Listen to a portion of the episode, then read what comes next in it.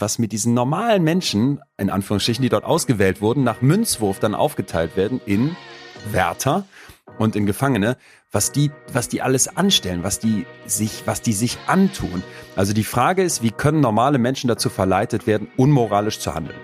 Ich glaube, es ist aber immer auch die Frage, was würde das mit mir machen, wie würde ich mich verhalten? Immer wieder. Ob in einem von Gewalt geprägten Gefängnis die Menschen zu brutalen und Machtmissbrauchen und Wärtern werden oder ob das an den Menschen speziell liegt, also in den Menschen, in ihren sadistischen Persönlichkeiten.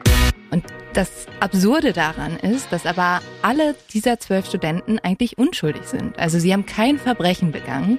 Alles, was sie getan haben, ist, sich tatsächlich auf eine Zeitungsannonce zu melden. Betreutes Fühlen. Der Podcast mit Atze Schröder und Leon Windscheid.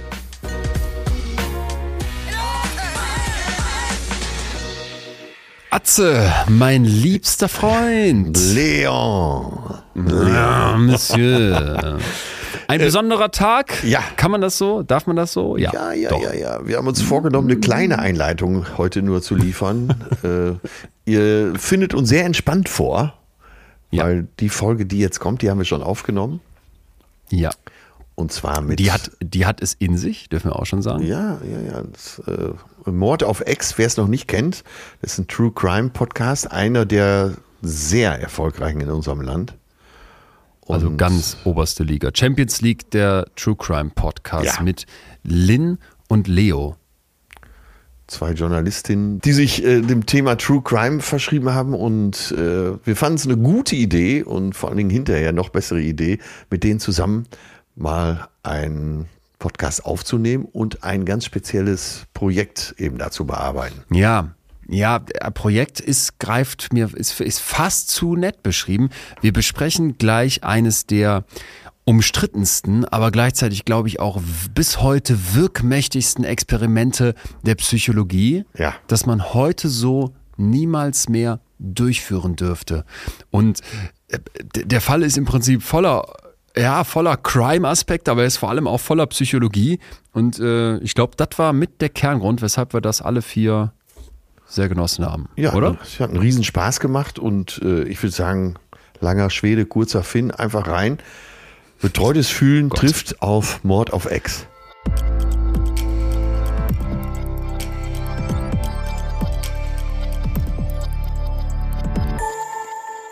Ja, hallo und herzlich willkommen zu einer ganz besonderen Folge. Wir sind sehr, sehr viele Menschen heute, aber ich bin sehr froh, dass wir so viele, ja, tolle und spannende Menschen, glaube ich, auch sind. Aber Wir sind doppelt so viele wie sonst.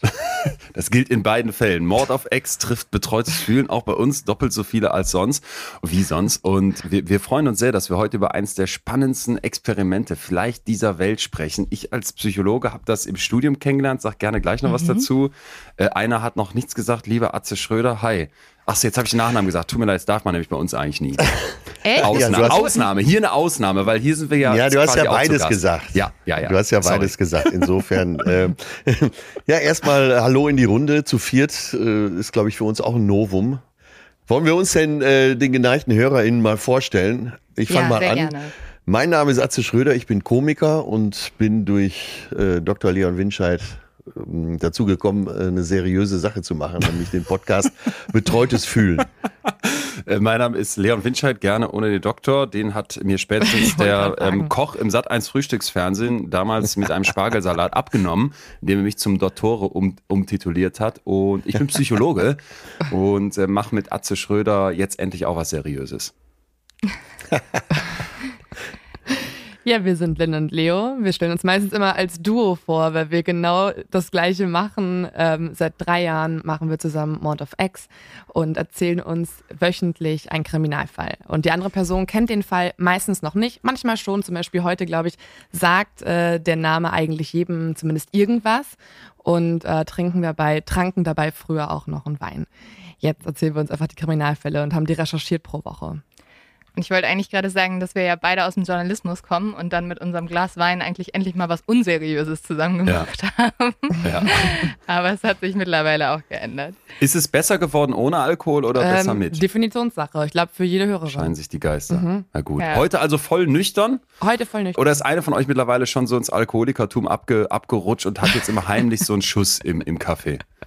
Also wenn er ich, aber nee, noch nicht. Es war die große Sorge unserer Eltern, muss man sagen. Aber nein. ich dachte immer, Journalismus beinhaltet auch äh, Trinken. Und Rauchen, ne? Und Rauchen, ja. Wir kennen das. Bei uns gibt es nämlich auch immer eine, Sta eine Startsituation, wo wir uns einfach unterhalten mhm. und also ein bisschen die, die Woche Revue passieren lassen, wo wir uns aktuelle Forschung mal eben hinwerfen, aber auch einfach Gedanken, die uns so überkommen sind. Und dann ähm, kommt es eben irgendwann zu dem psychologischen Thema, das wir behandeln, von Angst über Selbstmitgefühl, über Liebe, über wie man zufrieden sein kann oder auch toxische Positivität. Und das dann immer eher, eher schon auch sehr inhaltlich natürlich und auch, auch sehr, sehr viel Wissenschaft drin, sehr viele Experimente, Studien.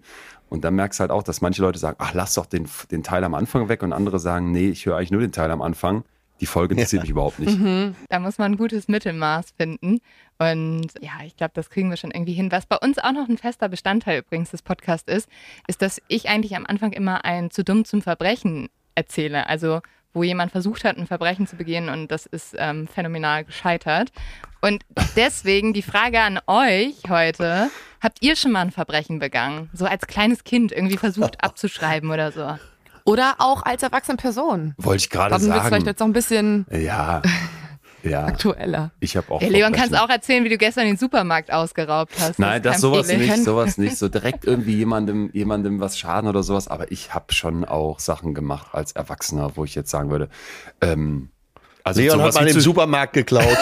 Leon hat mal im Baumarkt geklaut. Im, im Baumarkt. Du bist so ein Arsch. Das, das habe ich also mit Vertrauen. So, Mama, mit Mama. euch wart ihr zusammen? Im tiefsten Vertrauen habe ich ihm das erzählt, weil ich, kann, ich weiß nicht mehr genau, was der Hintergrund war, aber ich hatte nicht wirklich geklaut. Ich habe irgendwas nicht, ich hätte was umtauschen müssen, wo das Etikett nicht mehr richtig dran war. Wenn ich mich richtig erinnere, habe ich es zurückgelegt und dafür das genommen, was ich eigentlich brauchte, ohne zur Kasse zu gehen. Ich habe mich so schlecht gefühlt, dass ich, dass ich am nächsten Tag hingegangen bin und das nachbezahlt habe. Boah. ja, das war, das ich war mein so Verbrechen. Süß. Immer wenn wir das Leute fragen, sind alle immer so, ja, ich habe was geklaut und dann kommt immer so zehn Minuten die Rechtfertigung, dass man eigentlich mm. voll der gute Mensch mm. ist. Das ist ja. eigentlich jedes Mal, wenn wir diese Frage stellen. Also, ja, bist nee. du auch ein guter Mensch? man merkt schon äh, diese Grenzlinie der Generation zwischen euch und mir, also zwischen euch dreien und mir. Also ich, äh, das, was äh, Leon und erzählt hat und was ihr so angedeutet habt, das äh, würde bei mir nicht mal zum Verbrechen zählen. Ja. Ich habe in jungen Jahren mal tatsächlich eine komplette Dampfwalze geklaut, so eine äh, ganze Maschine. und bin damit so quer durch die Stadt gefahren. Warum? Und das war auch noch eins von den kleineren Verbrechen. Die anderen, äh, ja, also alle, bei mir war alles dabei. Sucht man dich eigentlich schon längst. Deswegen hast du immer Perücke auf und äh, Verkleidung. Eigentlich bist du mittlerweile schon einer der meistgesuchten Verbrecher Deutschlands. Eigentlich ja. Ne? Ich war immer im letzten Moment noch geschickt genug, um nicht in den Knast zu gehen, aber ich war oft kurz davor. Also, aber aber ich habe auch schon, ich habe auch schon bösere Sachen gemacht, muss ich auch ehrlich sagen. Würde ich aber, glaube ich, nicht, nicht erzählen, weil die sind. ja, habt ihr, habt ihr euch nicht auch schon mal gefragt, wenn man sich für was wirklich schämt, ob man das dann am Ende vielleicht tatsächlich nicht doch geheim hält, weil man, weil man sich dann eben wirklich schämt? Also wenn, das, wenn du dich wirklich bereust, nicht wirklich schlecht dafür fühlst, mhm. dann wirst du es nicht öffentlich erzählen, weil sonst ist es dir irgendwie egal. Ich frage mich das gerade. Ja, und man möchte ja auch nicht ins Gefängnis kommen. Man möchte auch also nicht. Ja gut, niemand wäre so, ja, letzte Woche habe ich eine alte Frau überfallen, ähm, verprügelt und ja, das sind so die Sachen, die ich mache. Das wäre vielleicht nicht klug. Gibt es wirklich eine Sache, die ihr noch nie jemandem erzählt habt? Also ein Geheimnis, das ihr nur für euch behalten habt? Ja. Ähm, ja. ja. ja. ja. Komm, ihr könnt es auch ruhig zugeben. Es gibt mit Sicherheit irgendeine Sache, wo man die man wirklich ganz allein für sich, mit sich ausgemacht hat. Unzählige wahrscheinlich. Total. Ich hatte heute Morgen einen luziden Traum. Ah. Und der war so heftig. Ich bin aufgewacht und dachte, das kannst du niemals irgendwem erzählen. Vor allem, weil er schon in diesem, in diesem Halbbewusstseinszustand ja. drin war. Also ich, hab, ich hab das, hatte das Gefühl, ich kann das mitsteuern. Und ich kann auch mitentscheiden, was als nächstes passiert. Und ich wurde schweißgebadet wach und dachte, da, was ist mit deinem Kopf los? Junge, du bist kein, du bist kein Psychologe, du bist ein Psychopath. Und, und dachte dann wirklich, ey, das, das muss mit mir ins Grab gehen, was ich da geträumt ja. habe. Oh es, wurde es wurde keiner geschädigt, aber es war, es war ich sag nicht mehr dazu. Okay. Vor allem, dass du auch noch luzides Träumen dann dazu erwähnst, weil wenn du es einfach nur als Traum gehabt hättest, könntest Ja, du es ja einfach nicht Dann beeinflussen. wär's nicht meine Schuld. Aber das Luzide macht dich dann schon psychopathisch, Total. ne? Das, dann wolltest Total. du das ja anscheinend, ne? Aber Shit. ich würde sagen, damit können wir doch den größten Cliffhanger der Folge starten. Ähm, vielleicht, wenn wir durch diese Folge kommen, erzählt uns Leon am Ende seinen Traum. Ich, ähm, wir fangen jetzt mal an. Wir fangen jetzt mal an, denn wir haben ja heute ein großes Experiment hier liegen und zwar eines der größten, vielleicht auch der, ja, auf eine absurde, auf eine vielleicht auch verstörende Art wichtigsten Experimente der Psychologie, das Stanford Prison Experiment. Und da gehen wir jetzt ja gleich voll rein, dürfen aber vorweg sagen, dass diese Geschichte aus meiner Sicht zumindest unglaublich viele Twists enthält, dass sie psychologisch hochinteressant ist, aber eben ganz anders, als die meisten erstmal denken. Und wer jetzt sagt, ja, habe ich schon mal gehört, weiß ich doch alles zu, der, mh, der wird sich täuschen. Ja, ich finde es spannend, dass es gerade auf deiner Psychologieebene eigentlich auch wiederum True Crime ist, weil was mit der Studie gemacht wurde, ist ja auch teilweise so fehlerbehaftet, Ja. dass es fast schon kriminell ist. Also Ja. ich kann mir vorstellen, dass es auf verschiedensten Ebenen, wir es auf verschiedensten Ebenen diskutieren. Einmal das Experiment an sich, also was haben dort die Menschen erlebt, was ist eigentlich so bekannt daran, aber dann auch, was wurde damit gemacht und vielleicht auch, was wurde damit wirklich Falsches getan. Aber lass uns doch mal ein bisschen in den Fall einstarten, um dann weiter drüber diskutieren zu können. Und dieser Fall beginnt an einem Sonntagmorgen, genauer gesagt dem 14. August 1971, und zwar in der kalifornischen Universitätsstadt Palo Alto. Hier werden zwölf männliche Studenten in ihren Wohnungen wegen bewaffneten Raubüberfalls und Einbruchs verhaftet. Den Jungen werden jetzt Handschellen angelegt und dafür müssen sie auch die Hände auf das Autodach des Polizeiautos legen. Ja. Jeder der jungen Männer wird dann über seine Rechte aufgeklärt und muss sich dann auf den Rücksitz des Polizeiautos setzen. Hier wird er mit Blaulicht zur Station gebracht und während die Jungen jetzt zur Polizeistation fahren, sehen sie noch aus dem Fenster, wie ihre Familien und die Nachbarn ihnen hinterher schauen und natürlich auch rätseln, was haben diese Jungen getan? Die Studenten kommen dann in Arrestzellen und werden hier mit verbundenen Augen erstmal ihrem Schicksal überlassen. In den nächsten Tagen werden sie Erniedrigung, psychischen Terror und Hunger über sich ergehen lassen müssen. Und das Absurde daran ist, dass aber alle dieser zwölf Studenten eigentlich unschuldig sind. Also sie haben kein Verbrechen begangen. Alles, was sie getan haben, ist, sich tatsächlich auf eine Zeitungsannonce zu melden. Und zu dieser Zeitungsannonce werden wir später nochmal kommen, weil die uns auf einen ganz großen Fehler in diesem Versuch schon hinweist, aber eben auch auf etwas, was diese Leute vielleicht, die dort jetzt mitmachen bei dem Stanford Prison Experiment, im Kern ausmachen könnte. Ja, und dieses Experiment, das ist ein Experiment, was von den amerikanischen Sozialpsychologen Philip Zimbardo, Craig Hand und Curtis Banks durchgeführt wurde. Philip Zimbardo ist der Leiter des Experiments und der spielt auch eine maßgebliche Rolle im Experiment dann später noch, wie wir sehen werden. Und gerade auch über seine Rolle können wir auch noch mal ein bisschen diskutieren.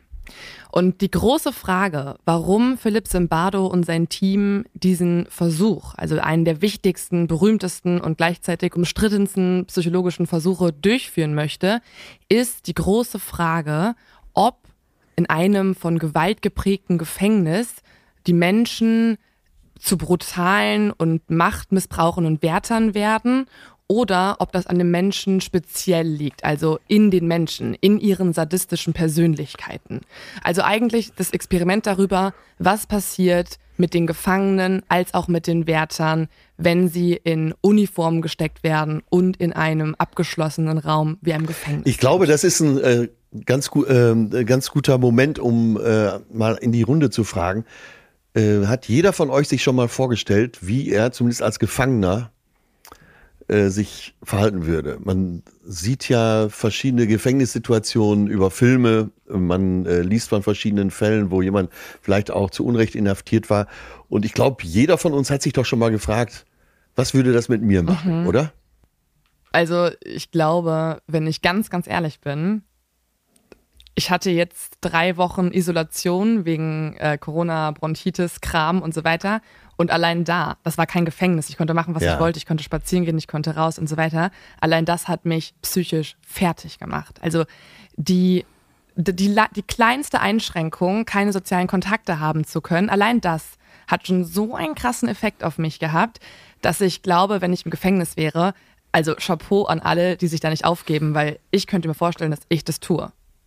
Ah, okay. Und es kommt ja auch immer darauf an, über welches Gefängnis Ja, sprechen ja. wir. Also ist es jetzt irgendwie ein Gefängnis in Deutschland, wo wir, glaube ich, noch eine ja, relativ gute Situation haben, was natürlich auch nicht heißt, dass das nicht belastend ist für die Gefangenen. Oder reden wir hier von Guantanamo? Ja, so. ja.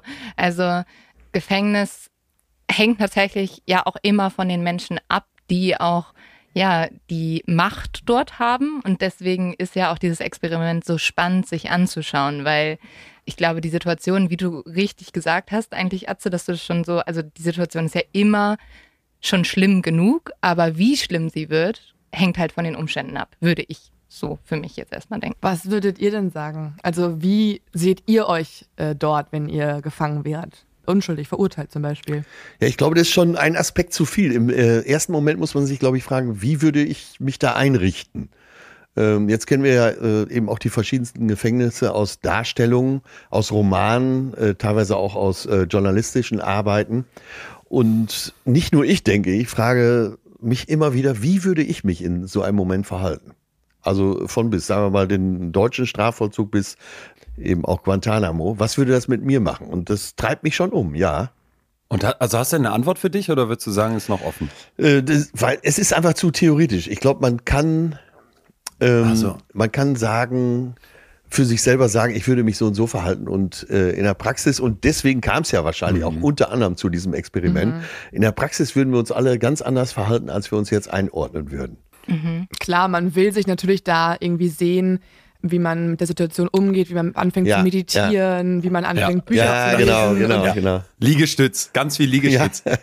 genau. Und wenn man will für sich kämpfen, man will sein eigener Anwalt, man will sich verteidigen, man schreibt Briefe Ja, ja, und so ja. weiter. Ja, wer weiß. Also ich dachte auch, jetzt in Isolation gucke ich Serien und meditiere Ja. und bin happy. Nö. also das ist Ähm, da reicht, glaube ich, eine Stunde aus, um im äh, Gefängnis als Besucher zu sein, äh, um ganz, ganz tief verankert dann äh, rauszugehen, um und zu wissen, hier will ich nie, nie, niemals hin. Allein äh, der Geruch, der in so einem äh, do guten deutschen Gefängnis vorherrscht, der schreckt dich schon so ab und es ist so beklemmend. Also ich hätte auf keinen Fall mitgemacht, auch nicht für 150 Dollar am Tag. war auch noch nicht im Gefängnis und jetzt mit True Crime Podcaster Erfahrungen weiß man ja auch ein bisschen mehr, aber hätte ich das alles nicht gewusst, ich glaube, ich hätte gedacht, das wäre so ein großes Escape Room.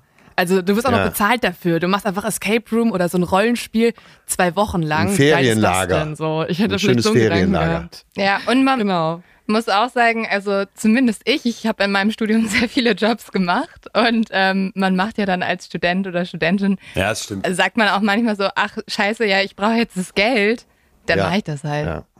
Ja, ich glaube, ich hätte vielleicht schon mitgemacht. Also kommt drauf an, wie pleite man ist zu dem Moment. Und das haben ja auch einige Leute getan. Also es Ja. haben sich da ja fast 100 Bewerber zwischen 18 und 30 Jahren gemeldet. Genau. Und jetzt ist es so, dass die Forscher auch erstmal rausfinden wollen, was sind das denn für Persönlichkeiten? Also was für Persönlichkeiten, was für Charakteristika haben diese Bewerber? Und sie wollen nämlich sicher gehen, dass die Bewerber mit psychischen oder körperlichen Problemen, mit krimineller Vergangenheit oder mit Drogenmissbrauch ausgeschlossen werden. Und sie wollen, laut ihrer Aussage, so normale, so durchschnittliche Menschen wie möglich haben. Deswegen laden sie alle Bewerber ein und casten dann 24 Studenten aus den USA und aus Kanada heraus. Und jetzt müssen sie die ja noch aufteilen. Also es gibt einmal die Gruppe an Gefangenen und dann gibt es die Gruppe an Wärtern.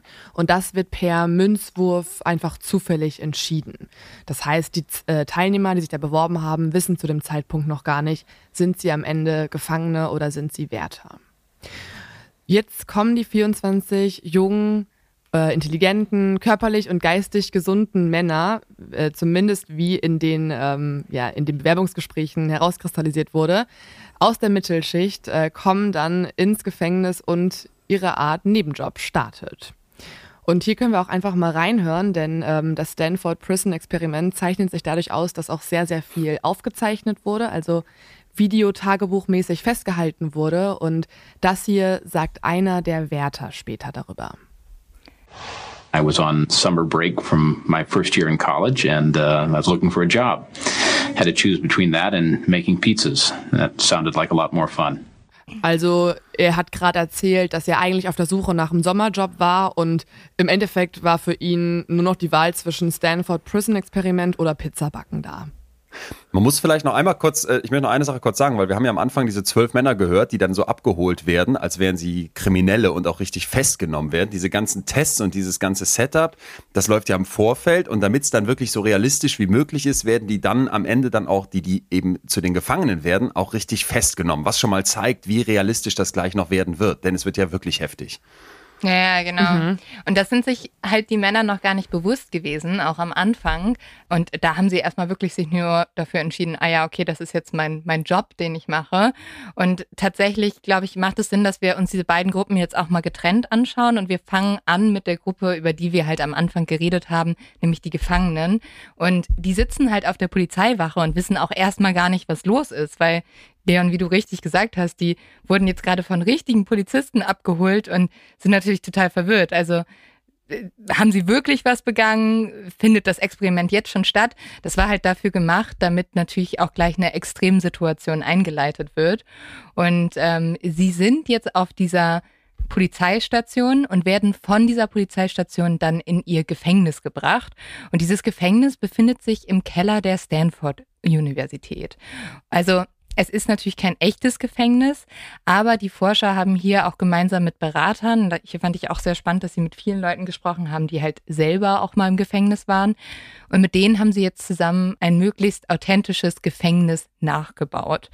Und diese Zellen sind halt ehemalige Büroräume, wo aber auch angefertigte Gitterstäbe reingesetzt wurden. Und jeweils drei Gefangene sollen in einer Zelle wohnen und in jeweils einer Zelle stehen dann wiederum drei schäbige Betten, die aber fast diesen Raum komplett ausfüllen. Also wenn wir uns jetzt versuchen vorzustellen, wie war das? Du hattest als Gefangener da nicht besonders viel Platz und das sah wahrscheinlich auch sehr ähnlich zu einem Gefängnis aus. Der Flur wird dann zum Gefängnishof werden und das ist auch der einzige Ort, an dem sich die Gefangenen außerhalb ihrer Zellen aufhalten dürfen. Da fällt einem jetzt natürlich schon auf, es gibt eigentlich kein Licht. Das wird dadurch nochmal ja. bestätigt, dass es gar keine Fenster hier gibt und es gibt auch keine Uhren. Könnt ihr euch vorstellen, warum? Naja, ich gehe mal davon aus, um ähm, eben die Gefangenen abzukoppeln von jeg jeglicher mhm. Tagesorientierung mhm. und sie dadurch eben, äh, psychisch auch weiter zu verunsichern. Genau, also sie sollen gar nicht wissen, wann ist Tag, wann ist Nacht und halt dadurch wirklich jegliches Zeitgefühl verlieren und dann vielleicht auch manchmal denken, okay, ein Tag ist jetzt schon eine Woche oder sind es erst ein paar Stunden und da wird natürlich auch eine riesige Unsicherheit durch erzeugt. Das wird nochmal dadurch verstärkt, dass wenn sie auf Toilette müssen, dass sie dann so eine Augenbinde umkriegen, weil die Toilette ist wirklich der einzige Ort, der halt nicht in diesem simulierten Gefängnis ist. Und damit sie dann nicht realisieren, oh, ich bin gar kein Gefangener, werden ihnen dann immer die Augen verbunden, wenn sie dahin geführt werden. Und dann gibt es noch eine Besonderheit in diesem Gefängnis, die ich durchaus auch als fragwürdig ansehen könnte, nämlich in einem alten Wandschrank wird ein Loch, also das nennen sie das das Loch und das ist so eine Isolierzelle. Das wird da irgendwie reingebaut. Ähm, da hast du halt gar kein Licht, siehst du gar nichts. Und dieses Loch soll dafür dienen, wenn halt irgendwie Gefangene sich nicht richtig verhalten, dass sie dort reingesteckt werden. Und um das alles natürlich zu dokumentieren, müssen wir uns auch vorstellen, sind da überall Kameras. Die sind zwar versteckt, aber die überwachen alles und so können halt die Forscher 24 Stunden sehen, was in diesem ja, Gefängnis passiert. Leo hat ja schon erzählt, dass der Anstaltsleiter selber von dem Psychologen Philips Zimbardo übernommen wird und der macht jetzt auch so eine ja, so eine Anrede sozusagen. Also er kommt rein, er begrüßt die Gefangenen, erklärt sie über ihre Rechte auf. Also eigentlich ab dem Zeitpunkt, wo unsere Gefangenen jetzt in dieses simulierte Gefängnis kommen, fühlt sich alles echt an. Also da wird jetzt auch nicht mehr groß gelacht oder irgendwas, sondern jeder spielt da jetzt seine Rolle und damit beginnt jetzt auch das Experiment. Der Versuch ist natürlich aber auch mit der Uni abgesprochen und was dann auch gemacht werden muss, ist, dass man das Ganze durch das Human Subjects Review Board läuft, also so eine Art Ethikkommission. Und die hat damals keine Einwände, die sagt nur, dass es Feuerlöscher geben muss. Und da finde ich, wird jetzt schon ein, ein ganz zentraler Punkt spannend, denn dieses Experiment, haben wir ja eben auch schon gesagt, hat auch einen, eine historische Wucht, auch vor allem in der Welt der Psychologie. Weil sich danach einiges verändert hat, dass sowas heute noch ethisch denkbar wäre, irgendwelche Zellen aufzustellen, Leute in ein Loch zu sperren, was irgendwie nur 60 mal 60 Zentimeter groß ist. Das äh, wäre undenkbar, das weiß ich eben auch von den Experimenten, an denen ich teilgenommen habe oder auch die, die ich selber durchgeführt habe. Das unterliegt unglaublich strengen Regularien, die zum Teil erst als Antwort auf das Stanford Prison Experiment eingeführt wurden. Und die drei wichtigsten Punkte sind da ja Selbstbestimmung, Nichtschädigung und Fürsorge der Probanden. Aber wie willst du so ein Experiment durchführen, äh, ohne die Selbstbestimmung der Probanden ähm, anzugreifen? Das geht ja gar nicht. Die, ein, die einfache Antwort ist ja. gar nicht. Das ist nämlich eben der Punkt. Und das ist ja auch, auch so, dass du, also ich finde, man könnte jetzt auf den ersten Blick denken, okay, wir haben hier ein super spannendes Experiment, ja. ne? weil wir haben ja ein, ein krasses, eine krasse Ausgangslage. Vielleicht auch noch einmal kurz da genauer rein, weil der Forscher Simbardo, der wird später ein Buch über seine Arbeit, seine Forschung schreiben und das hat den Titel der Luzifer-Effekt, benannt nach dem Liebesengel von Gott, dem Luzifer, der dann in Ungnade fällt und am Ende sogar zu Satan wird. Und die Fragen, die dieser Forscher hier aufwirft, sind ja wirklich ja, zentral. Ja, ja. Was bringt gute Menschen dazu, Böses zu tun? Wir hören ja gleich noch, was dann in diesem Gefängnis vor sich geht, was mit diesen normalen Menschen, in Anführungsstrichen, die dort ausgewählt wurden, nach Münzwurf dann aufgeteilt werden in Wärter und in Gefangene, was die, was die alles anstellen, was die sich, was die sich antun. Also die Frage ist, wie können normale Menschen dazu verleitet werden, unmoralisch zu handeln? Äh, aber das ist vielleicht auch eine gute Stelle, um jetzt zu viert nochmal eben darüber zu sprechen. Was macht die Faszination aus? Es gibt so viele Filme. Der beste Film der Welt äh, in allen Listen ist ja immer noch die Verurteilten zum Beispiel. Aber äh, wenn wir jetzt äh, gemeinsam nachdenken würden, wir, würden wir wahrscheinlich 30 Filme aufzählen können, in denen äh, Gefängnisse eine zentrale Rolle spielen und eben auch das Verhalten der Wärter. Mhm. Äh, Green Mile ist sicher auch so einer dieser Filme und, und, und. Was macht die Faszination für uns alle aus? Ich glaube, es ist die gleiche Faszination, die wir zum Beispiel auch irgendwie mit dem Weltall oder so haben, weil es sind einfach Räume, die ja. wir nicht kennen. Also es ist eine Welt, die wir, in die wir nie einen Einblick bekommen haben. Und auch so. eine Welt, die uns in eine Extremsituation ja. steckt. Also das wäre so für mich das, wo ich sage, ich bin davon irgendwie fasziniert, weil ich habe da selbst so wenig Einblick von, weil man findet ja meistens die Sachen mhm. langweilig, die man in- und auswendig ja. kennt. Aber auch ähm, so einsame Insel ist ja auch oft so ein äh, Sujet in ja. Filmen. Äh, jetzt ja gerade im Triangle of Sadness. Ich glaube, es ist aber immer auch die Frage, was würde das mit mir machen, wie würde ich mich verhalten? Immer wieder. Ja, mhm. ja das glaube ich auch. Das glaube ich auch. Und, und vor allem auch in diesem Experiment ist ja nochmal diese Rollenzuschreibung wirklich zufällig. Der eine wird zum Bösen, zum Wärter, der andere wird zum, wird zum Gefangenen. Ich weiß jetzt nicht, ob das, ob das zu groß ist, aber ich denke bei sowas halt immer auch als Deutscher sofort an ja, dieses ja. Nazi-Regime mhm. ne? und diese Idee, ja. dass da völlig random gesagt wird, so die Juden sind jetzt die Schlechten und wir sind hier die Herrenrasse mhm. und wir sind die Überlegenen. Und was das mit Menschen gemacht hat, das, das ist einfach etwas, was mich, was mich auch als Psychologe so, so, so sehr umtreibt, mhm. wo ich immer wieder denke, Auschwitz eine, eine Todesfabrik, das ist für mich die Nulllinie der Menschheit. Schlimmer geht es doch nicht. Und daran mhm. siehst du, und daran, daran siehst du ja auch, wo, wozu Menschen in der Lage sind. Und das war eben, das ist auch das, was mich hier am meisten umtreibt. Auch eine Kernfrage von diesem Forscher zu der, mhm. zu der Untersuchung. Ist es Disposition? Das ist etwas, was wir in der Psychologie als das bezeichnen, was in uns drin ist. Wir haben alle bestimmte Dispositionen. Ne? Der eine kommt so auf die Welt, der andere so. Manche vielleicht böse, manche nicht böse. Oder ist es die Situation, die uns böse werden lässt? Also, dass man dann plötzlich der mächtige Wärter ist, dass es plötzlich ein Unrechtsregime wie die Nazis gibt. Und das, das, das würde mich total interessieren, wie das bei mir wäre. Also würde ich wirklich, ich, werde, ich hätte jetzt für mich den Anspruch, ja. ich bin ein guter Mensch. Nicht in, nicht in allem, mhm. längst nicht in allem. Ich habe auch viele Fehler und viele schlechte Seiten, aber so grundsätzlich jemandem anderen Leid zuzufügen, da habe ich das Gefühl, nee. Aber ist das, kann ich das mit hundertprozentiger Sicherheit sagen? Und das fasziniert mich so daran. Aber ich glaube, also es ist super spannend, dass du jetzt auch den Nazi-Vergleich schon so früh bringst, weil tatsächlich gibt es ein paar Parallelen in diesem Experiment. Also die lassen irgendwann die Gefangenen Liegestütze machen, wo wir jetzt erstmal denken, ah, so schlimm ist das ja gar nicht. Aber das ist tatsächlich auch eine Methode, die in Konzentrationslagern angewendet wurde für so eine Art von kleiner Folter.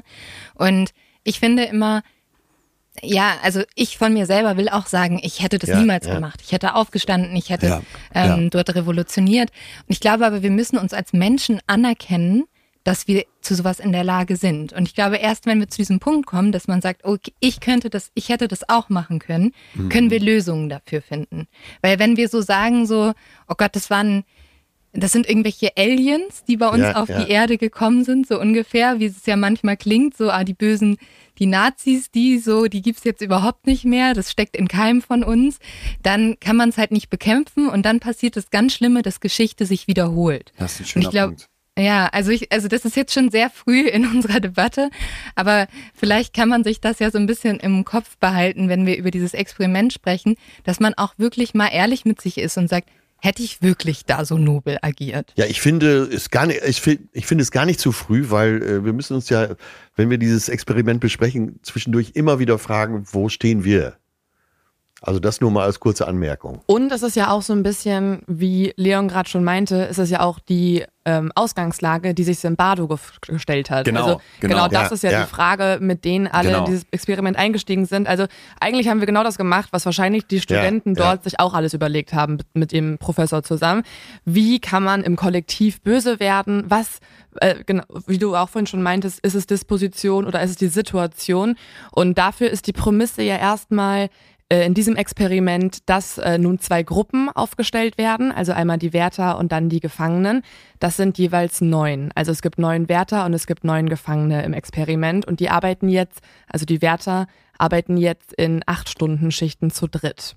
Das heißt, ähm, wenn die drei Wärter nicht gerade aktiv sind, dann müssen sie in so einer Art Bereitschaftsdienst verweilen und jederzeit einsatzbereit sein. Hingegen zu den Gefangenen, für die gibt's keine Schichten, die sind jetzt rund um die Uhr in ihren Rollen und in ihren Zellen drin. Im Vorfeld müssen die Gefangenen übrigens auch unterschreiben, dass sie für die Dauer des Experiments auf ihre Privatsphäre verzichten.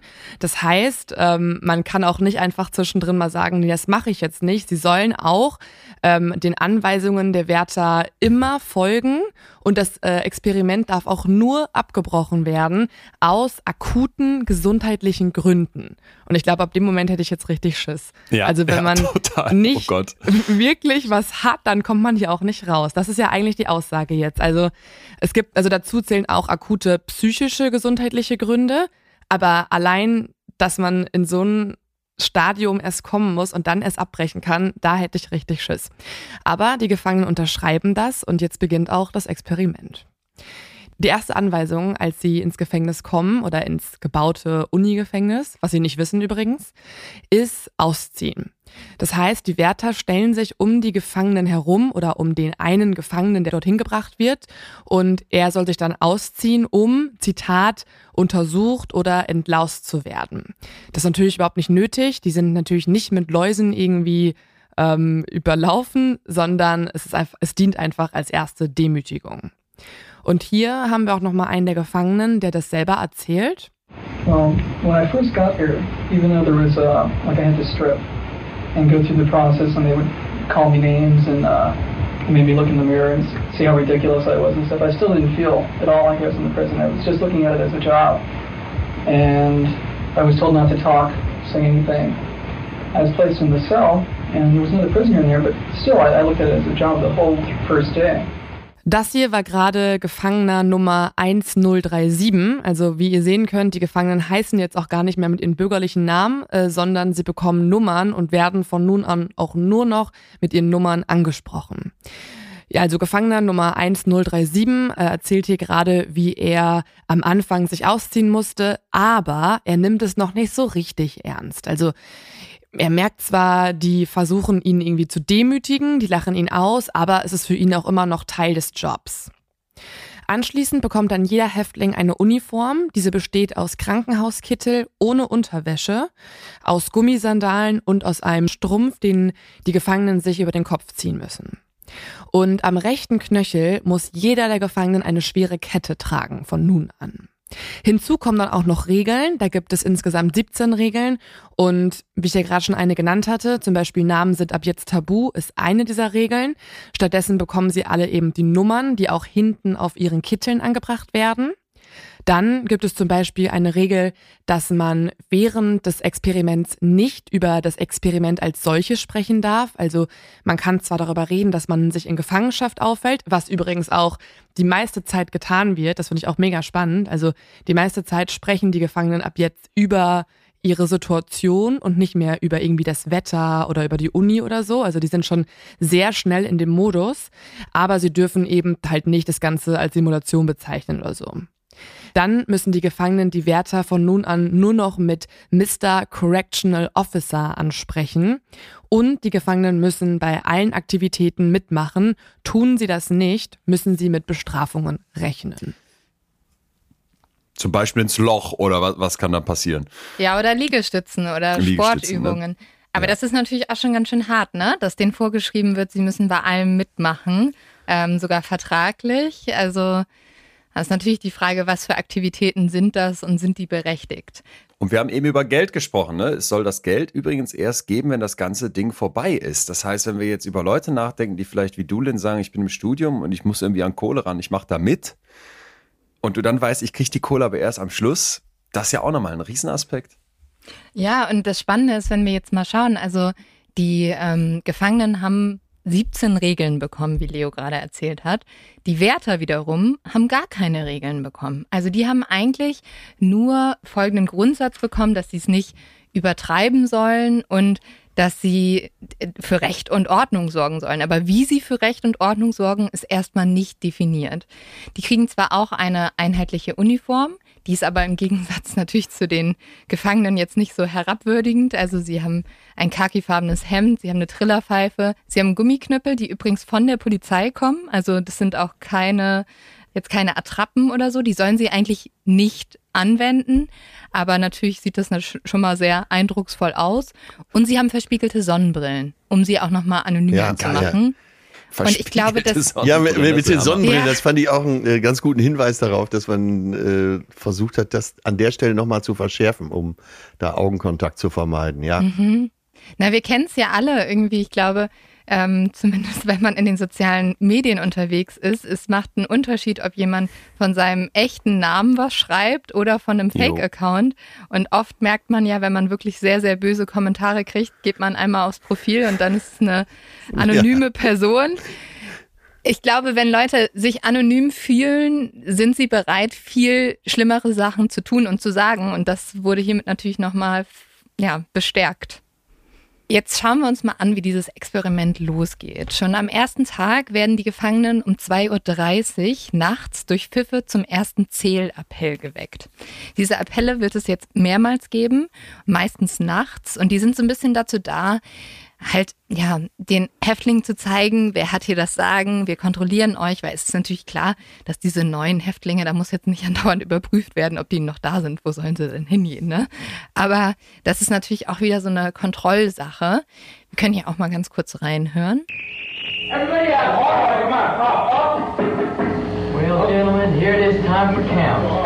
Genau, da merkt man schon, dass hier auf jeden Fall auch schon ein harscher Ton wirkt und ähm, die Wärter sich diese Rolle auch mittlerweile sehr angenommen haben.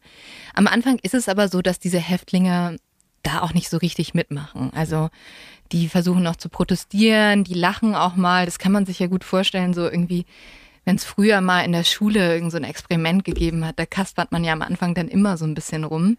Und genau das wird hier jetzt auch noch gemacht. Aber mit der Zeit wird das immer mehr. Also, dass die tatsächlich die Wärter dann auch bewusst jetzt das Gefühl haben, sie müssen klar machen, wer ist der Chef. Und gerade deshalb wenden sie jetzt halt verschiedene Methoden an, verschiedene Bestrafungen, um sich dort auch bei Regelverstößen Gehör zu machen. Das sind zum einen, wie ich eben schon erwähnt habe, die Liegestütze, also eine körperliche Bestrafung. Und da gibt es vor allem einen Wärter, der so ein bisschen aus der Gruppe hervorsticht. Der wird auch von allen dann nur noch John Wayne genannt. Und äh, dieser Wärter John Wayne stellt zum Beispiel auch seinen Fuß auf den Rücken der Gefangenen, wenn sie die Liegestützen machen, um das halt so ein bisschen schwerer zu machen. Man kann auch hier noch mal kurz bei ihm reinhören. Also Er hat in diesem O-Ton gesagt, wenn man diese Uniform anzieht und diese Rolle, diesen Job zugeteilt bekommt, der daraus besteht, für Ordnung zu sorgen, ist man plötzlich nicht mehr die gleiche Person wie in normalen Ja, Klamotten. ja, ja. Hier, ist jetzt, hier möchte ich mal einen Punkt ein, einbringen, weil das, was wir bis hierhin hören, das ist dieses Stanford Prison Experiment, wie alle das auch bei mir im Psychologiestudium erstmal beigebracht bekommen. Wie jeder das im Film gesehen hat, wenn auch ein bisschen abgewandelt, wie man sich so die Geschichte erzählt.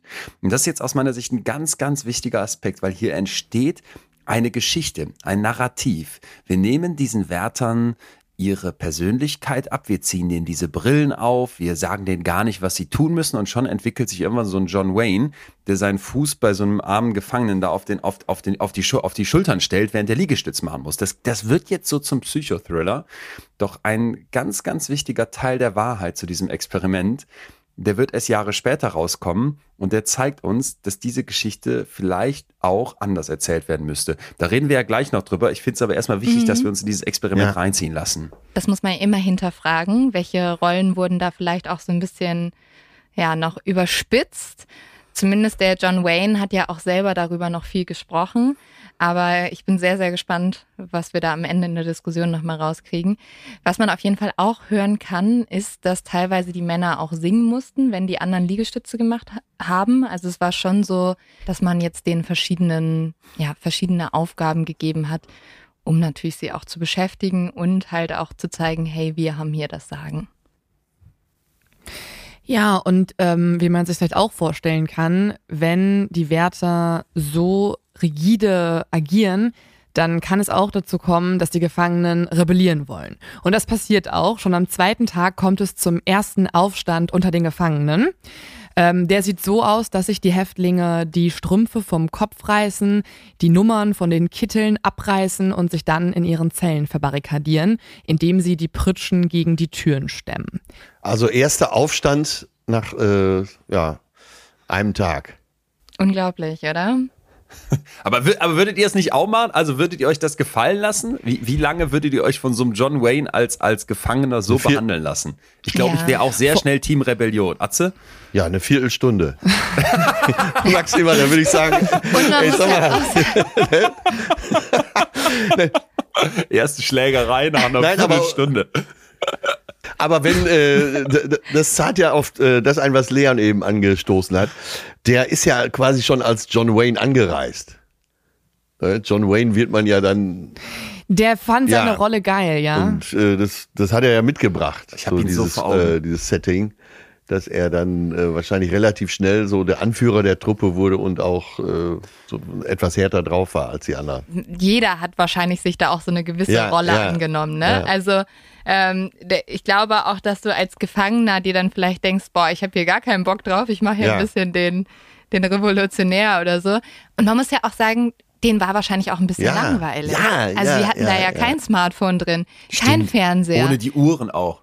Jetzt stell dir mal vor, einer, einer reist da ein und sein größter Fan ist, äh, sein größter Film ist äh, Das Schweigen der Lämmer. Er sieht sich da als Hannibal Lecter. Ja, also ich glaube, ähm, wenn man, das ist auch ganz geil, in den Interviews davor meinten viele der Studenten, ja, ich nehme Ja, so ein paar ja. Bücher mit, weil ich kann hier für die Uni lernen. Die dachten wirklich, es wäre so eine Art äh, Feriencamp und die sind da mit Büchern angereist. Durften sie natürlich dann nicht. Also die Wärter haben natürlich alles dann kontrolliert, aber der Gedanke war ein anderer am Anfang. Ähm, man merkt aber auch, dass auch unter den Gefangenen sich da auch schon so eine Art Anführer Ah, okay. herauskristallisiert. Das ist in diesem Fall der Gefangene 8612.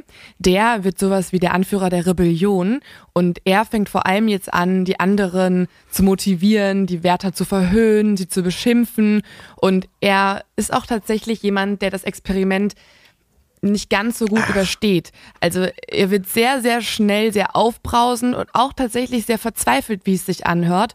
Und äh, hier zum Beispiel rastet er komplett aus. Da können wir auch mal reinhören. And they don't keep with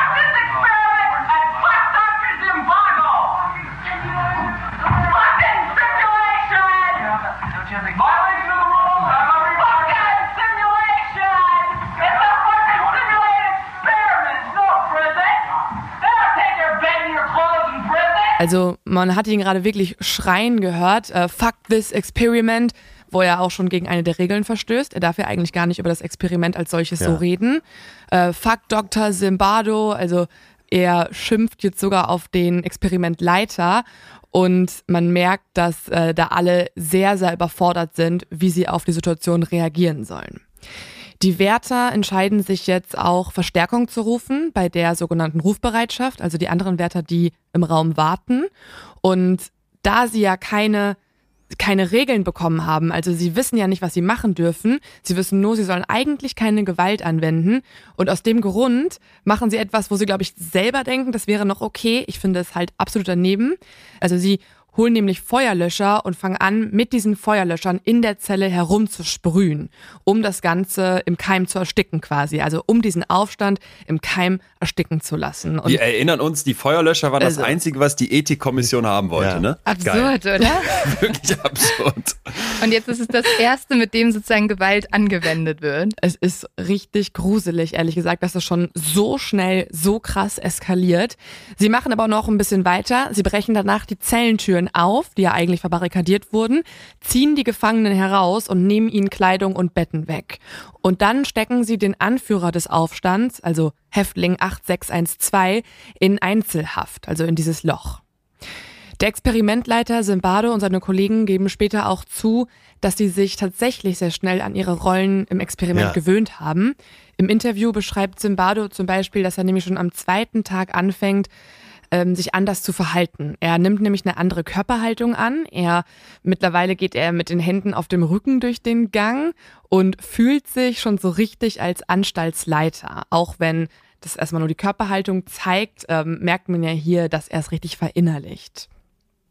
Das ist jetzt, glaube ich, ein ganz, ganz wichtiger Punkt, um mal anzufangen, bestimmte Sachen an diesem Experiment zu kritisieren und zu hinterfragen. Also das Ethische und auch, dass dann da Leute in so ein Loch kommen, ist jetzt das eine. Mich als, als Wissenschaftler, äh, mich als naturwissenschaftlichen Geist, so sei es lieber, interessiert natürlich aber vor allem auch eins, nämlich wie ist das eigentlich aufgebaut und ist das überhaupt alles wirklich so, wie wir das jetzt hier beschrieben bekommen? Denn es gibt ja ganz, ganz viele Nachuntersuchungen und über bestimmte davon werden wir gleich auch noch sprechen, wo sich eben äh, doch ein sehr anderes Bild zeichnet als das, was der Zimbardo gerne in die Öffentlichkeit gegeben hätte.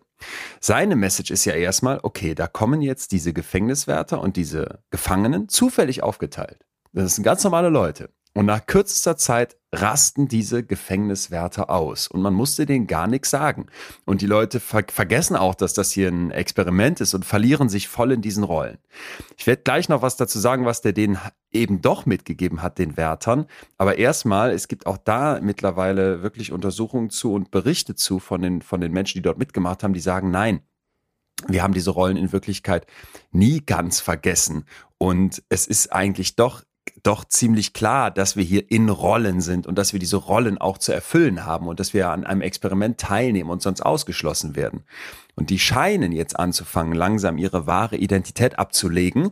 Und da gibt's jetzt super spannende Erklärungen, die jetzt erstmal so diese offizielle Erklärung vom, vom Zimbardo-Team sind, warum das Ganze hier passiert. Da gibt's verschiedene Aspekte, die psychisch sehr interessant sind. Einmal die sogenannte erlernte Hilflosigkeit. Wenn ich immer wieder merke, ich, ich schaffe es nicht, mich zu wehren. Ich schaffe es nicht, mich zu befreien. Ich bin hilflos.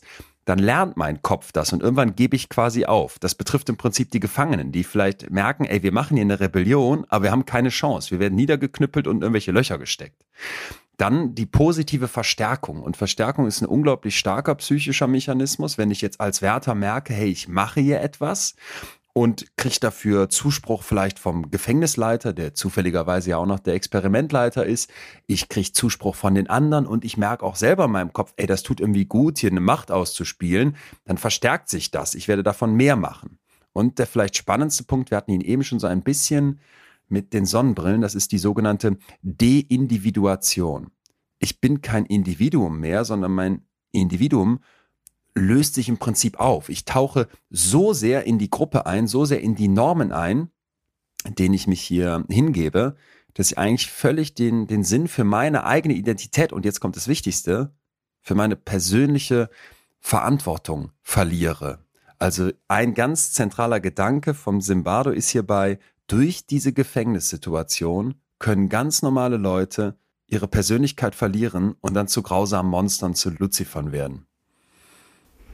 Ja, also ich finde es ganz spannend, dass du das gerade sagst mit diesem, ja, eigentlich dieses, wir wollen gefallen.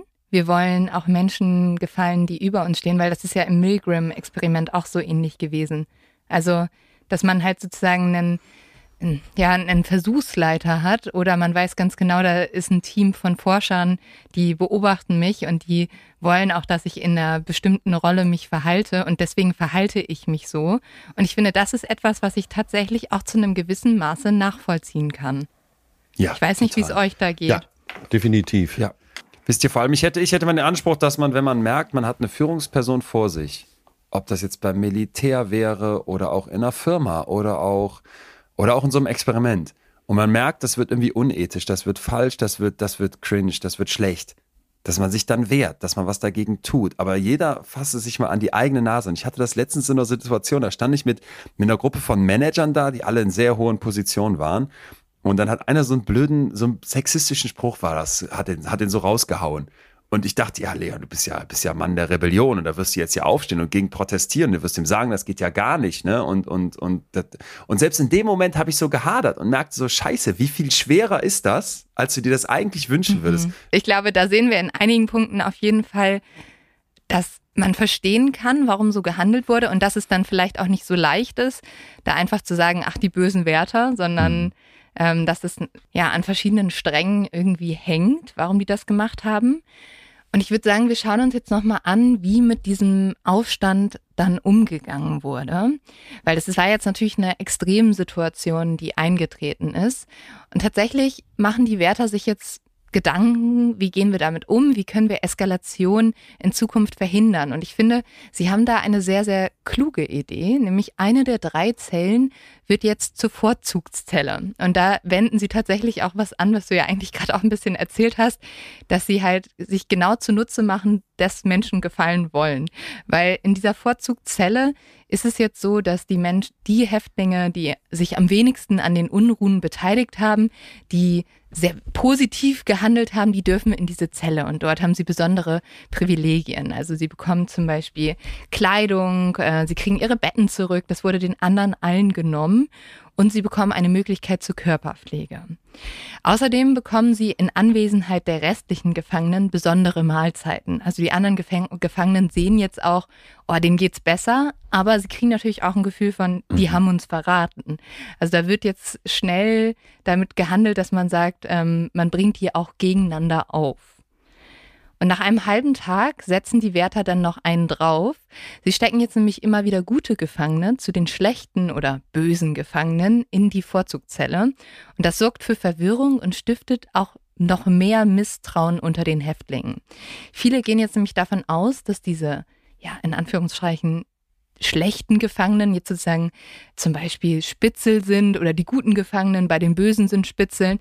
Und jetzt haben wir Folgendes, die Gefangenen fangen alle an, sich gegenseitig zu misstrauen und das ja, bröckelt halt diesen Zusammenhalt. Währenddessen ist es bei den Wärtern so, dass die jetzt total ein Team werden. Also die arbeiten jetzt total zusammen und sind da auch sehr, ja, eine, eine Mannschaft, die hinter jeder Entscheidung zusammensteht.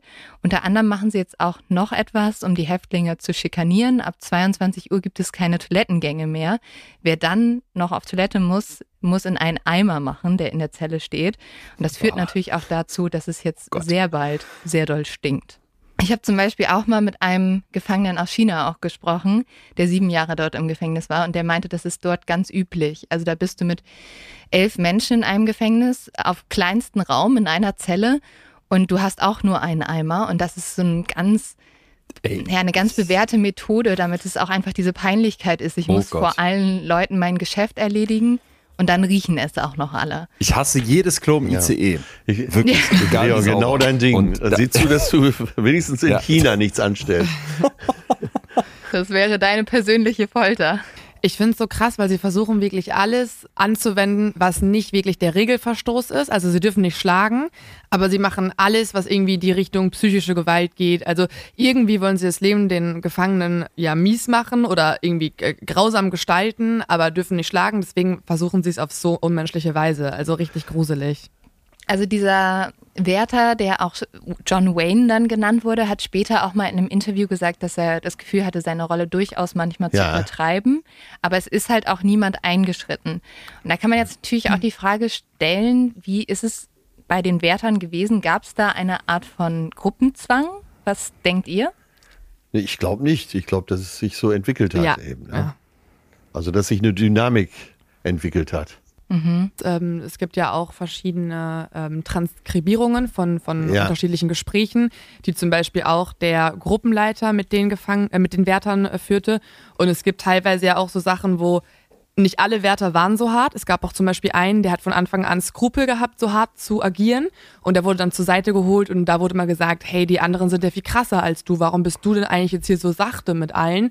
Ähm, und ich kann mir schon vorstellen, dass der Gruppenzwang nicht nur durch die Werte an sich ausgelöst wurde, sondern auch durch die Experimentausführer, also durch die Forscher in diesem Fall, was ja auch der große Kritikpunkt daran ist später noch. Also ja, ich glaube ich glaube tatsächlich schon, dass hier ein großer Gruppenzwang aufkommt. Aber auf beiden Seiten. Wenn einer der Gefangenen rebelliert, kann ich mir vorstellen, dass man sich ein bisschen dumm vorkommt, wenn man alles äh, total gehorsam ausführt und die anderen sich zur Wehr setzen. Ich finde, das wäre eigentlich ein guter Moment, um mal einen riesigen ersten Kritikpunkt an dieser Studie aufzubringen, den ganz viele, glaube ich, überhaupt nicht auf dem Radar haben. Ich kann mich nicht erinnern, dass der uns im Psychologiestudium damals beigebracht wurde. Und das liegt vielleicht auch daran, dass das erst spannenderweise in den letzten Jahren nochmal so massiv auch aufbereitet wurde. Und da gibt es einen Journalisten, der heißt Ben Blum, und der hat da eben ganz, ganz viel zu recherchiert. Und nochmal, wir erinnern uns ja ganz an die Startfrage von Zimbardo. Der wollte wissen, macht die Situation die Menschen böse? Oder kommen manche vielleicht schon böse rein? Und was er hier verschweigt, ist, dass er sie mit böse gemacht hat, dass er ganz massiv darauf eingewirkt hat, dass diese Situation die Werte auch maximal böse macht. Es gab nämlich äh, direkt am Anfang am Samstag, dem 14. August 1971, einen sogenannten Orientation Day, einen Orientierungstag. Und äh, obwohl der Zimbardo später gesagt hat, dass keine von beiden Gruppen irgendwie ein bestimmtes Training in dieser Rolle bekommen hat, was ja ganz wichtig wäre, um Ja. zu sehen, ey, machen die Wärter das aus sich heraus oder aus einem Gruppenzwang, stimmt das nicht. Denn es gibt sogar eine ganze Reihe von Aufzeichnungen und eben auch Berichten, wie der Zimbardo diesen Leuten beigebracht hat, diesen Wärtern beigebracht hat, pass mal auf, ihr müsst darauf achten, dass die sich langweilen, dass die frustriert sind, dass die Ängste haben, dass die ihre Privatsphäre verlieren, dass die sich machtlos fühlen, dass die keine Entscheidungen treffen müssen. Ihr müsst ein, Zitat, psychologisches Umfeld, eine psychologische Umwelt schaffen, weil wir mit diesem physischen Gefängnis hier nicht genug Aufregung, nicht genug Forderung an diese, an diese Gefangenen stellen werden. Und wenn man sich jetzt diesen Zimbardo mal in so einem Talk anguckt, der hat auch einen TED-Talk gemacht, der knapp acht Millionen Mal angeklickt wurde, Oh dann je, merkst nee. du, ne, das ist ein charismatischer, das ist ein gutredender, das ist ein autoritärer Typ natürlich ein Stück weit, vor allem noch, wenn der da als Professor präsentiert wird. Und der sagt diesen Wärtern also ganz klar, die dürfen keine Freiheit in ihren Handlungen haben. Die dürfen nicht sagen, was nicht erlaubt ist. Der, der peitscht die so richtig an. Und das finde ich ist eben ein ganz, ganz, ganz wichtiger Punkt, den viele nicht auf dem Radar haben, wenn sie über dieses Experiment nachdenken, dass es eben nicht so war, dass die Leute aus sich heraus oder durch die Situation einfach so böse werden, sondern dass eine Autoritätsfigur vorne Ja, weggeht. ja, ja. Und jetzt, also seht's mir nach, aber da denke ich ja sofort wieder an unsere, an unsere lieben Nazis, ne? Und eben auch an Führungsfiguren, die vorne weggehen, die einen Gruppenzwang erzeugen, die Ja. was in Menschen hervorholen, indem sie vorleben, indem sie erklären, wie man es machen soll. Aber das ist ja genau eigentlich das, was so traurig ist, weil das im Endeffekt sollte das Experiment ja durchgeführt werden, um genau das zu ähm, bestätigen oder herauszufinden. Was tun Menschen, wenn sie ohne Anweisungen in einem Raum sind? Und dadurch, dass der Experimentleiter einschreitet, zerstört er ja eigentlich die Prämisse des Experiments. Also Ja. Genau, es ist so ganz absurd. Also es ist so. Ähm, also man wollte ja gucken, was passiert in einer natürlichen Situation. Was sind die spont- spontanen Aktionen der Leute, ohne, wenn sie ohne Anweisungen agieren können. Und genau das zu beeinflussen, ist dann so kritisch. Und ich finde, ich finde es trotzdem mega spannend und ich finde trotzdem total krass, was die Wärter alles machen, ähm, ohne dass sie also sie, sie haben zwar die Anweisung bekommen oder die Beeinflussung, aber trotzdem führen sie das ja aus. Und deswegen finde ich, geht das Experiment zumindest für mein Gefühl eher in die Richtung wie beim Milgram-Experiment. Was würdest du tun, wenn eine Autoritätsperson es dir sagt? Vielleicht, weil das so wichtig ist und auch, weil, weil der Milgram, mal ganz kurz, weil, weil wir das eben schon hatten, der Milgram ist eben auch ein psychologischer Forscher und war für den Zimbardo auch insofern ein Vorbild, als dass der ein Experiment gemacht hat, wo Leute gebeten, gebeten wurden in einem Experiment, gib mal jemand anderen mit Stromschock. Und diese andere Person war ein Schauspieler. Und diese andere Person kriegt dann die Stromschocks vermeintlich. Und die Leute in dem Versuch glauben das auch, dass die der wirklich Stromschocks geben. Und man wollte jetzt gucken, wie viele Stromschocks gibst du einem Menschen, der offensichtlich leidet. Und das halt eben unter dem Druck von der Versuchsleitung. Da sind manche Menschen auch so weit gegangen, dass die wirklich heftige Stromschocks einem anderen Menschen, der offenbar leidet, geben. Obwohl man doch eigentlich denken könnte, hey, wer, wer macht sowas? Mhm. Aber ich finde, das, das ist so die Ähnlichkeit zu diesem Experiment. Also sie gehen ja auch äh, sehr, sehr weit und fügen den anderen Menschen Leid an. Das sehen wir jetzt auch gleich nochmal, äh, wenn es nochmal mehr eskaliert bei den Wärtern und bei den Gefangenen.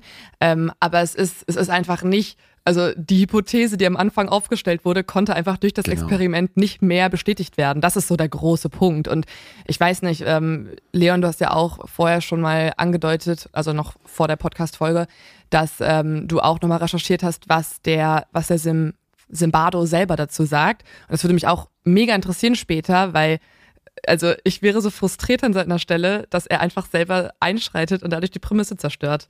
Aber gut, ähm, wir können ja erstmal nochmal kurz schauen, was genau passiert denn jetzt eigentlich. Also es gab ja schon einige Aufstände, es gab schon Grenzüberschreitungen, aber ähm, mittlerweile befinden wir uns ja schon ein paar Tage im Experiment drin und beide Teams sind, wie wir schon gesehen haben, auf jeden Fall in ihren Rollen angekommen.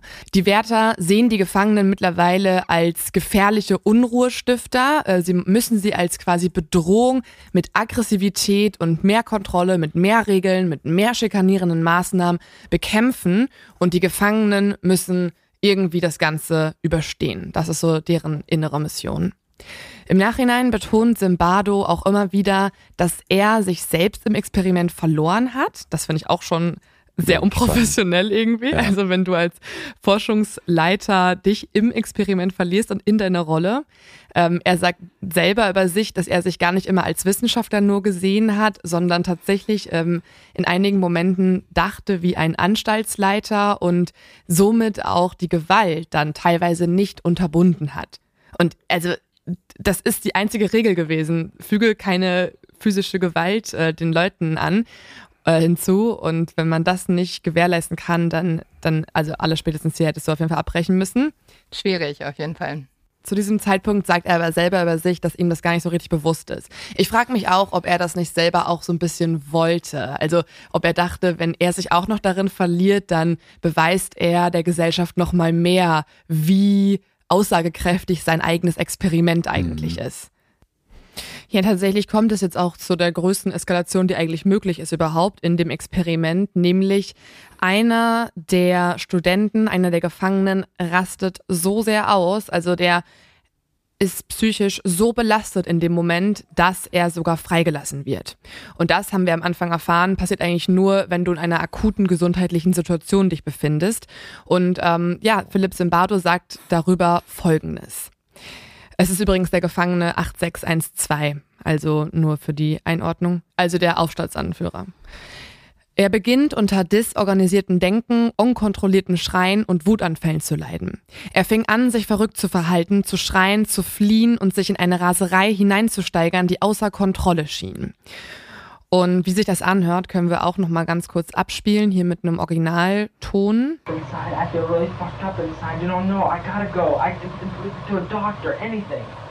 I mean, Jesus Christ, I'm burning up inside, don't you know?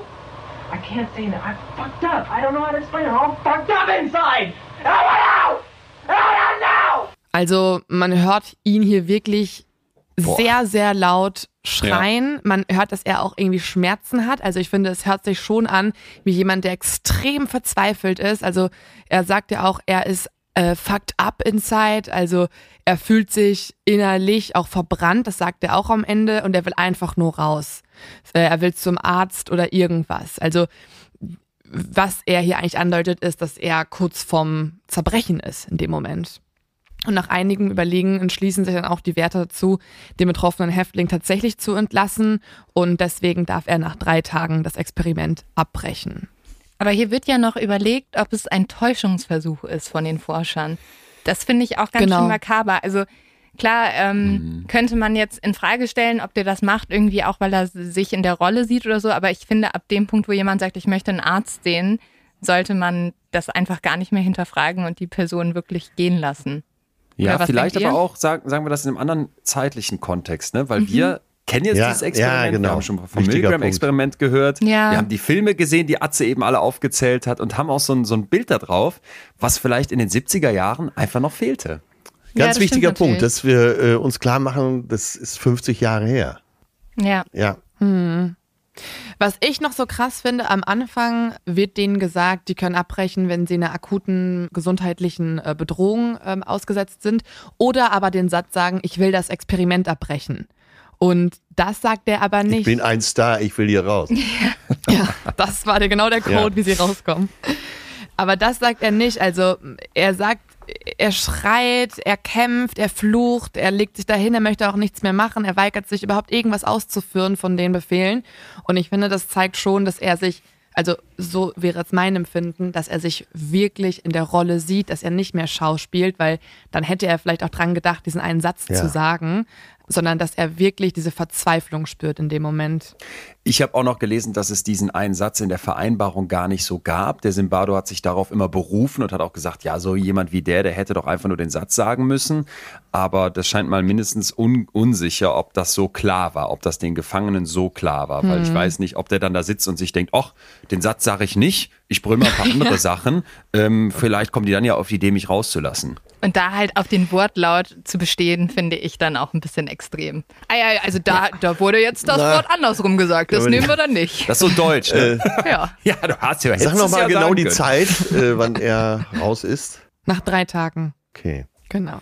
Da muss man jetzt mal im Hinterkopf haben, das ganze Ding soll eigentlich zwei Wochen laufen. Es wird gleich eine Frau hier eine zentrale Rolle spielen. Eine Frau wohlgemerkt, weil bisher ist das ja hier ein komplettes Ja, Männerding, ja. die dieses Experiment ähm, maßgeblich ver verändern wird. Die Gefangenen selber wissen natürlich nicht, an welchem Tag sie sind. Genau. Ja. Die haben keine Ahnung. Die denken vielleicht auch, wir sind schon bei Ja, anderthalb ja. Wochen. Stimmt, schon wieder vergessen. Entscheidender Hinweis. Es gibt jetzt aber eine Einordnung für Sie. Sie dürfen jetzt nämlich Besuch bekommen. Und das ist natürlich auch das erste Mal so ein Blick in die Außenwelt. Wo befinde ich mich? Aber auch natürlich wieder eine extreme Simulation, dass man sagt, ja, jetzt dürfen eure Eltern kommen, eure Freunde. Und ähm, da fällt anscheinend den Versuchsleitern auch auf, dass es durchaus Sachen gibt, die man anzweifeln könnte an diesem Experiment. Sie fangen jetzt nämlich an, das Ganze zu optimieren. Also da wird jetzt alles geputzt, die Ah, Zellen okay. werden gesäubert, die Jungen kriegen das erste Mal was richtig Gutes zu essen, also richtig viel, eine ordentliche Mahlzeit. Es wird jetzt Musik abgespielt, die dürfen sich duschen, um halt dann den Eltern oder auch den anderen Besuchern zu präsentieren, wir gehen hier richtig mit denen um. Ich finde, ab dem Punkt, wo du das machen musst, weißt du selber, Ja, hier geht ja. nicht alles richtig zu. Aber ja, das überstehen die. Anscheinend ähm, werden da nicht zu viele Fragen aufgeworfen. Es gibt dann aber etwas anderes, dass die Wärter und auch die Forscher so ein bisschen, was den Sorgen bereitet. Nämlich es geht ein Gerücht um, dass es einen geplanten Ausbruch gibt. Und zwar soll dieser entlassene Häftling einen Plan mit, gemeinsam mit Freunden in dieses Gefängnis einzubrechen und dann die anderen Häftlinge zu befreien. Und hier wird jetzt der Versuchsleiter, also Simbardo, der greift jetzt ganz aktiv ein. Also um das zu verhindern, bringt er sogar alle Studenten oder alle Jungen in andere Räume und setzt sich selber in dieses Gefängnis und wartet sozusagen auf diese Einbrecher, um dann zu sagen, haha, hier, ich bin's nur. Was aber natürlich, also da merkst du auch, wie doll alle schon in diesem Denken des Gefängnisses drin sind, weil jetzt der Anstaltsleiter selber, also der, der Versuchsleiter selber sagt, ich muss hier meine Gefangenen schützen, was wir ja eigentlich nicht haben. Wir haben ja eine Simulation. Tatsächlich ist es dann aber so, dass die Gefangenen auch für diesen Ausbruch, der gar nicht stattfindet, also da kommt niemand, der Häftling, der ähm, entlassen wurde, kommt nicht und befreit die auch nicht. Trotzdem müssen jetzt die Gefangenen sehr lange dafür ja, büßen. Also sie werden jetzt von den Wärtern viel härter behandelt. Sie müssen zum Beispiel deren Schuhe polieren, sie müssen die Toiletten mit bloßen Händen putzen, sie müssen Liegestützen machen, Hampelmänner. Und die nächste Zeit ist jetzt davon geprägt, dass die Gefangenen immer wieder dafür bestraft werden, dass es dieses Gerücht gegeben hat. Ja, und jetzt kommen wir zum sechsten Tag des Experiments, an dem die Lage dann komplett eskaliert. Also es hat sich ja gerade immer weiter zugespitzt. Am sechsten Tag jedoch hat es äh, dieses Verhalten oder die, die Einstellung die Wärter so sehr beeinflusst, dass sie zu sadistischen Verhaltensweisen übergehen und die Forscher auch immer wieder eingreifen müssen, um Schlimmeres zu verhindern. Vor allem sind sie nachts, wenn die Forscher sie nicht beobachten, gerade dann sehr sadistisch. Also Oder sie denken, dass sie nicht beobachtet werden, Ja. vor allem. Genau das. Sie denken, also sie, sie ziehen dann den Gefangenen Säcke über die Köpfe, sie legen ihnen Ketten an, also alles Erdenkliche, was sie sich in dieser Situation ausdenken. Und innerhalb von wenigen Tagen kann man also hier beobachten, wie aus normalen, unauffälligen Studenten aus der Mittelschicht brutale, machtbesessene, teils sadistische Handlanger werden. Die Gefangenen zeigen auch unterschiedliche Reaktionen darauf. Manche ähm, zeigen Anzeichen von emotionalen Zusammenbrüchen. Zimbardo beschreibt sie später dann als krankhaft machtlos. Ähm, manche kann das Ganze aber auch ein bisschen besser wegstecken. Also Ja. die wirken nicht ganz so psychisch belastet. Also da gibt's krasse Unterschiede. Also im Endeffekt, jetzt so als Zwischenfazit, sieht man einfach, wie 24 sehr ähnliche Studenten in das Experiment reingestartet sind, sich nach sechs Tagen in zwei unterschiedliche Wesen entwickelt haben und in zwei unterschiedliche Gruppen aufgeteilt haben. Trotzdem, und das ist super kritisch, denkt Zimbardo in diesem Moment immer noch nicht daran, das Experiment abzubrechen.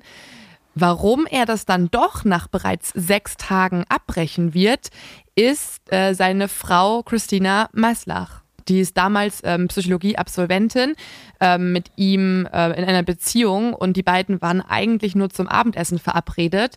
Als Christina ihn aber aus dem Keller der Uni abholt, ist sie dort von den Umständen, die sie sieht, komplett schockiert. Also sie sieht nämlich genau das, was ich gerade beschrieben habe, diese sadistischen Vorgehensweisen, also dass die Gefangenen beschimpft werden, dass die schreien vor Schmerzen, dass die in Ketten angelegt sind. Und sie denkt sich nur so, oh mein Gott, das sind junge Männer und du bist gerade dafür verantwortlich, dass die leiden. Hör bitte Ich, auf. ich, ka- ich kann gerade nichts dafür, aber in meinem Kopf ploppt so ein Bild von Horst Seehofer auf, der in seinem Keller sitzt. Das habe ich mal in irgendeiner Zeitung gesehen und an seiner riesenhaften Modellbahn schraubt. Und jetzt stelle ich mir vor, wie Frau Seehofer runterkommt und ihren Horsty sehen will und der macht da was ganz anderes und das ist grausam und schlimm. Und jetzt stelle ich mir vor, bist du, bist du dann als, als, als Frau oder als Mann, ist ja egal, du siehst deinen geliebten Menschen da und der macht da gerade sein Ding und das ist völlig scheiße. Schaffst du es dann, dem zu sagen, lass das, brich das ab? Weil diese Frau, das ist ja jetzt auch psychologisch total interessant, die ist halt eben nicht in diesem ganzen Gruppending drin. Die hatte kein Orientation Day, die hat diese ganzen Dynamiken da vor Ort noch nicht mitbekommen. Die ist jetzt von außen so diese Instanz der Vernunft, oder? Ja. Gebe ich ihr zu, ist, das, ist die Rolle zu groß? Sie kann ja trotzdem nicht zu ihm durchdringen. Das ist ja auch nochmal spannend. Also sie sagt das zwar, aber sie muss ihm ja ein Ultimatum setzen. Also sehr wirklich, ähm, sie sagt ihm ja, ich beende entweder de- die Beziehung mit dir oder du brichst halt dieses Experiment ab. Und da sieht man ja schon, wie ähm, drastische Mittel ergriffen werden müssen, dass Zimbardo überhaupt aufhört. Aber spannend, weil diese Frau macht eigentlich das, was wir die ganze Zeit gesagt haben, wozu alle anderen nicht in der Lage sind. Ne? Also sie stellt sich jetzt gegen dieses System. Wahrscheinlich auch, weil sie diesen Menschen so gut kennt und sich das auch traut und weil sie halt wirklich nicht jetzt von Anfang an dabei war. In mir zuckte es gerade, Lynn, weil du hast gesagt, wozu die anderen nicht in der Lage sind. Ja. Ich glaube, das ist jetzt gleich auch ein ganz zentraler Punkt, den wir hier diskutieren müssen. Ist es wirklich so, dass sie nicht in der Lage sind? Oder, und das wird für mich immer so immer klarer in dieser Geschichte, klar, die wurden instruiert, wir reden gleich auch noch über weitere Fehler und Manipulation. Aber für mich ist so, dass ich denke, ich denke da immer an Hannah Arendt und diese Idee der Banalität des Bösen, die ja so auch eine philosophische Sicht auf, auf die Ja, Nazis ja. gegeben hat als Jüdin. Dass du so diese Idee hast, im Zweifel ist jeder zu jedem in der Lage. Und dann kannst du dich entscheiden. Irgendwas in deinem Kopf steht da und sagt, du biegst links ab zu den Nazis oder du biegst recht, rechts ab in den Widerstand oder vielleicht zu, zumindest in eine, in eine in eine andere Richtung. Und das finde ich ist hierbei auch, deswegen finde ich es gut, dass du es gerade sagst, so ein ganz, ganz, eine ganz wichtige Frage. Sind die wirklich nicht in der Lage oder wären sie genauso in der Lage gewesen, auch anders zu handeln? Naja, ein, ein Punkt, den wir, glaube ich, alle gut nachvollziehen können, ist, äh, dass sie neu da reinkam Das stimmt. Dass sie eben diesen Weg nicht mitgegangen ist. Und wir waren ja fast gerade spürbar erleichtert, dass sie da des Weges kam und äh, gesagt hat, was ist denn hier los? Und das kann sich ja jeder von uns vorstellen, dass man irgendwo reinkommt, äh, vorher noch gar nichts mitgekriegt hat und sagt, um Himmels Willen, was macht ihr denn hier? Seid ihr alle verrückt geworden? Wenn wir uns aber vorstellen, wir wären von Anfang an mit im Regieraum gewesen und äh, hätten vielleicht die Aufzeichnungen auch äh, mitvervollständigt, dann wären wir vielleicht leichter Ja. diesen Weg mitgegangen. Ist jetzt, ist jetzt wieder so ein profanes Horst Seehofer-Bild, aber kennt ihr das noch, wenn man, also ich kenne das, wenn wir als Jungs mit meinem Bruder und ein paar Freunden so in so einem Zimmer saßen und stundenlang irgendwie FIFA gezockt haben oder Siedler und dann kommt, geht die Tür auf und Mutter kommt rein und dann sagt die, boah, ist hier eine Luft, es stinkt ja, Ja. wie im Puma-Käfig. Du, der du in der Scheiße sitzt, merkst das nicht. Du brauchst jetzt diese Mutter von außen. Ja. Ja, ist das, nicht, ist das nicht aber auch so ein bisschen das Prinzip von Therapie oder auch so Paartherapie? Also du steckst Ja, in einem Gedanke. Konstrukt und dann Ja. gehst du irgendwo hin und jemand guckt Geil. neutral auf deine Situation und sagt, ähm, dass du gerade geschrien hast, war vielleicht nicht ganz so gut. Aber man dachte selber, man muss schreien, um sich zu verteidigen. Also dieses von außen drauf gucken und so weiter, ich glaube, das ähm, gibt's, gibt's ganz, ganz häufig und das hat sie ja gerade getan irgendwie. Das ist ein sehr schönes Bild, äh, bei Paaren eben auch, dass du von außen drauf guckst und sagst, äh, so nach einem Abend, Das ist echt ein schönes Bild. hör mal, äh, es geht mir hier eigentlich nichts an, aber was ist denn hier eigentlich los mit euch? So fühlt sich mein Freund immer, wenn er bei uns äh, Weihnachten oder so feiert. Dann ist er die, die Der neutrale fordert danach erstmal eine Familienaufstellung. Ja. So, liebe Bartsch, so geht's nicht. Gut, dass mal einer von außen reinkommt. Darüber müssen wir sprechen. Obwohl man natürlich eine Sache, finde ich doch nochmal ganz wichtig zu erwähnen, das entschuldigt natürlich Nee. trotzdem nichts. Also ähm, man kann jetzt nicht sagen, nur weil man von Anfang an in dieser Situation drin ist, es erklärt Sachen, aber es sagt nicht, dafür durftest Ganz du dann alles Punkt. tun, was du wolltest. Ja, Ganz wichtiger Punkt. Ja. Tatsächlich wird ja dann eingegriffen. Ne? Also nach sechs Tagen, am 20. August 1971, wird das Experiment frühzeitig abgebrochen. Und das ist dann ja tatsächlich der, der finale Schritt, der gemacht wird.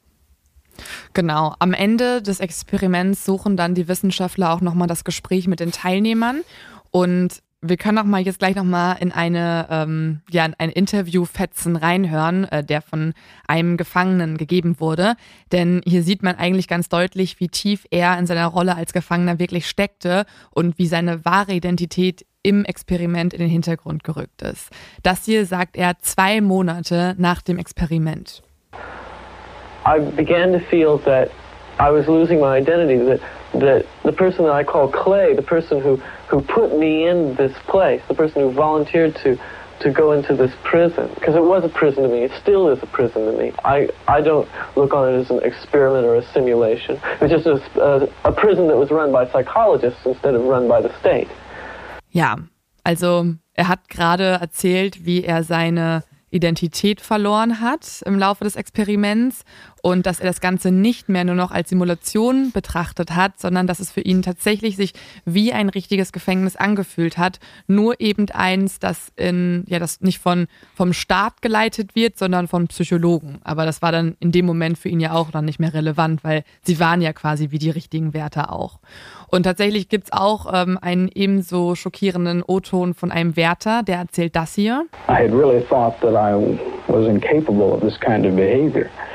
I, I was surprised, even no, I was dismayed to find out that I could, uh, I could really be a, uh, hmm, that I could uh, act in a uh, manner so, so absolutely unaccustomed to anything I would even really dream of doing. And I, and while I was doing it, I. Uh, I didn't feel any regret. I didn't feel any uh, uh, guilt. It was only after, afterwards, when I began to reflect on what I had done, that this began to, this behavior began to dawn on me, and I realized that this was, uh, uh, this was a part of me I hadn't really noticed before. Ja, also er ist selber schockiert über sich, dass er überhaupt ähm, so ein Verhalten zeigen konnte, also dass er zu so einem Verhalten überhaupt in der Lage war. Und er sagt auch, dass er währenddessen keine Art von Reue oder Schuld gespürt hat, sondern dass das Ganze erst danach kam. Ein Jahr nach dem Experiment treffen sich die Beteiligten dann auch nochmal und laut Wissenschaftlern, also laut Zimbardo und seinem Team, gibt es keine psychischen Spätfolgen, die das Experiment denen verpasst hätte. Ich weiß nicht, ob ich das so glauben kann. Also, ja, also wenn es wirklich so war, dass man sich wirklich so gefühlt hat, dann kann ich mir vorstellen, dass man da schon mit irgendwelchen traumatischen Folgen leben muss. Oder zumindest, dass es einen länger noch beschäftigt. Also länger beschäftigt unterschreibe ich sofort. Ich glaube, das Mhm. kann einen auch ein Leben lang beschäftigen. Einer, der äh, dort teilgenommen hat, meinte auch, äh, der größte Fehler, den er nachher in seinem Leben gemacht hat, war, dass er den Simbado nicht erfolgreich Ja. verklagt hat. Das war, das war jetzt Ich auch gerade mein erster Gedanke. einmal- Den, Wer auch mal, wer, wer, vor allem Ja. in den USA, ne? Dann so, da wartest du ein paar Jahre und dann machst du so ein riesen Ding da draus und machst einen geilen Vergleich nachher und gehst irgendwie ein paar Millionen statt mit diesen popeligen 100 Dollar pro Tag nach Hause. Ja. Aber ich möchte eine Sache noch sagen, weil die mir als Psychologe total wichtig ist. Wir sind Ja. schnell mit diesem Begriff Trauma und dann auch eben traumatischer Störung oder psychischen Folgen. Müssen dabei aber berücksichtigen, dass so Schätzungen zufolge um die 80 Prozent der Menschen in ihrem Leben ein Trauma erfahren. Und dass nur ein absolut kleiner Bruchteil davon später die psychische posttraumatische Belastungsstörung hat. Das heißt, wenn wir bitte dabei nicht vergessen, dass der Mensch grundsätzlich ein unglaublich zähes Tier ist, dass wir für Belastungen gemacht sind und dass wir an sowas nicht pauschal zerbrechen, sondern dass das natürlich bei manchen der Fall ist und dass das natürlich auch eine Belastung ist und dass das manche fertig machen kann, ja. Aber für mich ist das gar nicht so verwunderlich, dass viele da rausgehen und sagen, vielleicht das war heftig und das war krass und daran werde ich mich ewig erinnern. Aber ich bin eben nicht daran zerbrochen oder das hat mich nicht kaputt gemacht, auch wenn die Erfahrungen zum Teil grausam waren. Ja, trotzdem ist halt die Frage, war das richtig? Also war das okay, was dort passiert ist? Was denkt ihr darüber? ja, die ganze Zeit mir als Unterhaltungskünstler schwirrt natürlich im Kopf, äh, schwirren so Namen rum wie Sonja Zietlow, äh, Dr. Bob und so weiter. Ja, Vera, Vera von, wie heißt sie noch? Wer auch immer. Ähm, jetzt lacht man drüber, aber äh, dieses Konzept muss ja auch irgendwann entwickelt worden sein für äh, ich bin ein Star und mich hier raus. Und äh, wenn du fragst, ist das okay, dann betrifft das natürlich auch solche Shows. Sind solche Shows okay? Wobei die da ja noch irgendwelche ekelhaften Sachen essen müssen und so weiter. Ähm, äh, aber es gibt ja dieses äh, Konzept, äh, ich bin ein Star, hol mich hier raus, funktioniert ja wohl auf der ganzen Welt.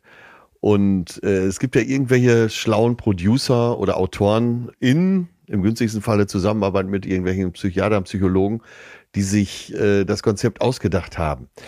Selbst da würde ich schon sagen, ne, ist es mir nicht wert, auf keinen Fall. Aber äh, wo ist die Grenze? Und wir könnten, glaube ich, jetzt den ganzen Abend weiter äh, diskutieren und später auch eine Flasche Wein aufmachen. Äh, wir würden nicht auf den Punkt kommen, weil das ist ja auch äh, ein ganz persönlicher moralischer Kompass, oder? Ja, aber, Ja, aber also- den haben wir ja, den haben wir ja. Also ich hätte jetzt impulshaft sofort gesagt, nein, das ist nicht okay. Und das, Mhm. da ist nicht eine Grenze überschritten, sondern sind diverse Grenzen überschritten. Das hätte man damals, auch wenn wir jetzt sagen, wir sind in einer Ja. anderen Zeit und im Rückblick ist es immer leichter, an manchen Stellen antizipieren können. Und man hätte vor allem, finde ich, einfach die ganz einfache Startfrage stellen müssen. Könnten durch dieses Experiment irgendwelche Ja, Leute ja, leiden? okay. Könnten die, könnten die vielleicht im schlimmsten Fall, auch wenn es nicht alle betreffen wird, habe ich ja gerade eben schon gesagt, irgend, könnte irgendwer Schaden davon nehmen. Und da muss man schon sagen, was, was ist dann der Wert des Ganzen? Und wenn man sich jetzt noch anguckt, wie schlampig und falsch dieses Experiment zum Teil gemacht wurde, ich sagte ja gleich noch an ein paar Stellen gerne was zu, dann ist für mich ganz klar, nein, das war Was war die, nicht okay. oder was ist die schlimmste Fand Studie, von der du Kenntnis hast, äh, sag mal, in den letzten Jahren, wo du sagen würdest, äh, das ging schon zu weit? Was ist denn diese Studie mit den Ja. Wo den. Harry Harlow, da hat man kleine Affenbabys von ihren Müttern entfernt und, und in Käfige gesetzt und dann halt eben wollte mal gucken, ob die auf eine Stoffmutter gehen oder auf ein Drahtgestell. Mal ganz vereinfacht gesagt. Das ist grausam, wenn man sich die Videos dazu anguckt, das Ja, ist unerträglich. Jetzt ähm, würde ich auch sagen, wie kann man sowas, kann man sowas Tieren antun, Affen antun, die uns, die ja ganz bewusst ausgewählt werden, weil sie uns ähnlich sind. Jetzt dürfen wir dabei, finde ich, aber nie vergessen, Thema, was ist grausam? Ja, was wird mit anderen Tieren gemacht? Wie werden Schweine durch Europa gekarrt und dann umgebracht, damit wir die essen können? Wie, wird, wie werden vielleicht andere Affen gehalten, um irgendwelche Kosmetika zu testen? Also, ich weiß halt einfach, dass wir mittlerweile bei den, bei den korrekt durchgeführten Studien sind sehr hohe ethische Ansprüche. Da wird auf ganz, ganz viel geachtet. Und ich muss jetzt echt, muss jetzt echt grübeln, was, was, was da noch, was mir da einfallen würde. Ich erinnere mich an ein Gespräch mit einem Professor von der Ruhr-Uni Bochum. Da wollten die mal sehen, was würde passieren, wenn junge Menschen mehr Social Media nutzen. Was hat das für Ja. psychische Folgen? Und da meinten die, weil wir schon wussten aus vielen Korrelationsstudien, dass das echt nicht gut ist, haben wir das nicht gemacht. Das war ethisch nicht vertretbar, dass wir sagen, mach mal ein bisschen mehr Social Media. Was haben die dann anstattdessen gemacht? Und da wird auch klar, wie man Experimente designen kann. Die haben eben der einen Gruppe gesagt, mach mal weniger. Und konnten dann zeigen, bei denen, die weniger Social Media machen, Ah, da wird es einfach ja. viel besser. Und das war, Mhm. das war eben so ein Punkt, ne? Weil ich finde auch dieses Experiment hier, das hätte man ja mit bestimmten Umstellungen Mhm. und äh, eben auch mit ein paar anderen Parametern auch testen können und vielleicht auch viel kontrollierter testen können. Ist es die Situation oder ist es die Disposition? Ist es also deine Persönlichkeit, womit du als Disposition auf die Welt kommst oder zumindest in Teilen auf die Welt kommst? Oder ist es die Situation, die dich dazu macht? Da gibt es mittlerweile zum Beispiel sehr interessante Untersuchungen, wo man Menschen einen, einen sehr unangenehmen Krach auf, auf Kopfhörer geben kann. Ne? Du ziehst einen Kopfhörer an, probierst es erstmal selber aus und hörst, boah, das tut ja richtig weh. Und je lauter ich das drehe, umso schmerzhafter ist das. Und dann sagt man dir ja, du kannst das jetzt jemand anderem zufügen. Und guck dann, wie reagieren die Menschen. Und kann dabei ja auch ganz viel variieren. Kann zum Beispiel den Druck der Versuchsleiterin variieren. Man kann variieren, wie, wie genau man die Schreie des anderen hört und so weiter. Dabei käme aber im Zweifel niemand zu Schaden, außer man würde halt die Person, die das Ganze macht, nachher nicht korrekt debriefen und die hätte Sorge, ich habe hier gerade wirklich jemandem was angetan. So, also für mich ganz klar rote Linie überschritten. Würdet ihr denn sagen, es wäre ein vertretbares Experiment gewesen, wenn dieser Orientation Day nicht so stattgefunden hätte, wenn dieses Loch größer wäre, also wie eine tatsächlich eine Isolationshaft dann auch ist, wenn die nicht beeinflusst worden wären durch die Forscher? Also wenn die Fehler nicht enthalten wären, würdet ihr es Aber gar du nicht lotest da gerade die Grenze aus. Und äh, das meine ich ja, dass es immer auch vom persönlichen Kompass abhängt. Einen Gag kann ich mir natürlich jetzt nicht verkneifen, weil äh, Leon eben von der Ruhr-Uni in Bochum gesprochen hat. Ist das noch, äh, wenn du jemals an der Uni in Bochum warst, da fragst du dich ja auch, wo endet menschliches Leben? Ja, und ist, ist, ist, das, ist die Ruhr-Uni nicht schon ein Psychoexperiment? Da ist die Grenze für dich, Atze, ne? Ja, absolut. Ich weiß gar nicht, hier am Ende, Leon, du wolltest ja da, hattest da ja auch nochmal ein bisschen Ja. dir das angeguckt. Was für eine Erkenntnis gab es überhaupt? Also haben wir ein Ergebnis gehabt? Also der Simbardo präsentiert jetzt natürlich ganz stolz, dass das Ganze ja ein Beweis für diesen situativen Faktor ist. Die Situation macht den Menschen dann zum Bösen. Da kommen sehr gleiche Typen, die werden per Münzwurf aufgeteilt, manche werden Wärter, manche werden Gefangene. Und wir sehen nach kürzester Zeit macht diese Situation des Gefängnisses, die Situation dieser Rollen, macht aus den Wärtern grausame Menschen, schafft das Böse. Lucifer-Effekt. Das ist eine runde Story, das erzählt sich super, das wirkt dann so, als hätte man das da mit diesem Experiment belegt. Gehen wir aber nochmal rein. Wir hatten ganz am Anfang diese Zeitungsannonce. Männliche Studenten gesucht für ein Gefängnisexperiment. Lynn, du hast gesagt, manche werden sich vielleicht melden aus Geldgründen. Andere wittern vielleicht schon, okay, geil, ein Gefängnisexperiment. Findet hier nicht ein sogenannter Self-Selection Bias statt, also eine Selbstselektion? Da macht nicht jeder mit, sondern nur bestimmte Leute. Dann gab es Kritik an diesen Fragebögen, die vorher ausgeteilt wurden, dass die eben viel zu oberflächlich nur die Persönlichkeit von diesen Menschen abgefragt haben und man eben nicht zeigen konnte, ey, bringen die nicht doch viel mehr Disposition, zum Beispiel zu Gewaltbereitschaft oder auch zu Hierarchieinteresse mit, als, als man das nachher berücksichtigt hat in diesen Auswertungen dieser, dieser ganzen Untersuchung, will ich es schon fast nicht mehr nennen, denn es geht noch weiter. Man hat hier ja ganz, ganz, ganz viel äh, Material im Prinzip gehabt, das habt ihr auch schon gesagt, aber von den 150 Stunden des Experiments sind weniger als 15 Prozent aufgezeichnet worden. Am dritten Tag gab es überhaupt keine gesammelten Daten. Und da gibt's auch Berichte, wo beschrieben wird, der Bias ist im Prinzip noch stärker, weil man hat versucht, besonders die Szenen zu filmen, die krass sind, die dramaturgisch sind, die ungewöhnlich sind, wo eben so ein Aufstand stattfindet, wo die Wärter vielleicht was Krasses in die Kamera sagen. Man hat das ja auch versucht zu provozieren. Das heißt, wir gehen hier völlig unwissenschaftlich vor und da kommt jetzt noch ein ganz, ganz wichtiger weiterer Punkt. Das Ergebnis steht schon vorher fest. Dieser Simbardo hat im Prinzip die ganzen Ideen und das Ganze, was er dann auch später dazu präsentieren möchte, äh, zumindest in Teilen, schon vorher aufgeschrieben. Und das ist eben das Unwissenschaftlichste, was man machen kann. Ein Wissenschaftler würde normalerweise sagen, ich baue eine Hypothese auf, also ich stelle eine Hypothese auf, geleitet aus einer Theorie. Das hätte er ja vielleicht noch gemacht, nämlich ist es jetzt die Disposition oder ist es die Situation? Und dann mache ich ein Experiment, um zu gucken, wa- wo, wo geht's eher hin? Mal vereinfacht gesagt. Und der sagt, nee, ich habe das Ergebnis schon, jetzt mache ich ein Experiment und tue alles in dem Experiment, damit meine Hypothese bestätigt wird. Ne? Und der Simbardo hat später auch gesagt, ey, ich bin gegen Gefängnisse, Anti-Prison, das ist ein Zitat von ihm, Anti-Correction. Dem war wichtig, dass, dass, dass eben die toxische, diese toxische Mentalität und diese toxische Atmosphäre in amerikanischen Gefängnissen mal präsentiert wird. Und das ist das Gegenteil von Forschung. In der Forschung müsstest du versuchen, neutral vorzugehen. Und mir hat mal ein ganz toller Professor gesagt, wenn du zu irgendwas eine Idee hast, irgendeine Hypothese hast, dann darf sie gerne haben, aber tu jetzt, versuch jetzt alles, um die zu, widerlegen. Versuch alles, um deine eigene Idee zu widerlegen, zu zeigen, dass die falsch ist. Und nur wenn dir das nicht gelingt, dann darfst du annehmen oder dann darfst du davon ausgehen, dass du vielleicht weiter in die Richtung denken solltest. Und das ist halt eben hier auch falsch gelaufen. Und ich denke mir dann so zusammengenommen, lässt sich hier eine super geile Story erzählen. Es verrät angeblich ganz viel über das Menschsein, aber es ist methodisch so falsch, dass ich da kaum von Experiment oder Wissenschaft sprechen möchte. Aber wie erklärst du dir, dass äh, Zimbardo auch Jahrzehnte später, auch bei den Abu Ghraib-Prozessen, immer noch als Experte äh, ja, im Fernsehen aufgetreten ist, äh, Essays verfasst hat. Er hatte eine eigene 20.15 Uhr Show. Ja, und ne? er gehörte ja über Jahrzehnte äh, zu den einflussreichsten Psychologen der Welt. Also das, was wir heute hier aufgedröselt haben, ganz viel von dem, was ich gerade an Kritik auch angebracht habe, ist aus den letzten Jahren. Zum Teil Ja. von 2019, zum Teil auch noch später, wo du einfach merkst, das finde ich eben, deswegen ist dieses Experiment auch so spannend, deswegen hat das auch so eine Wucht. Das Ding haut unglaublich einen raus über das Menschsein, das, das bestätigt vielleicht bestimmte Annahmen, die wir so im Kopf haben und macht es am Ende dann doch ja, vielleicht zu einfach.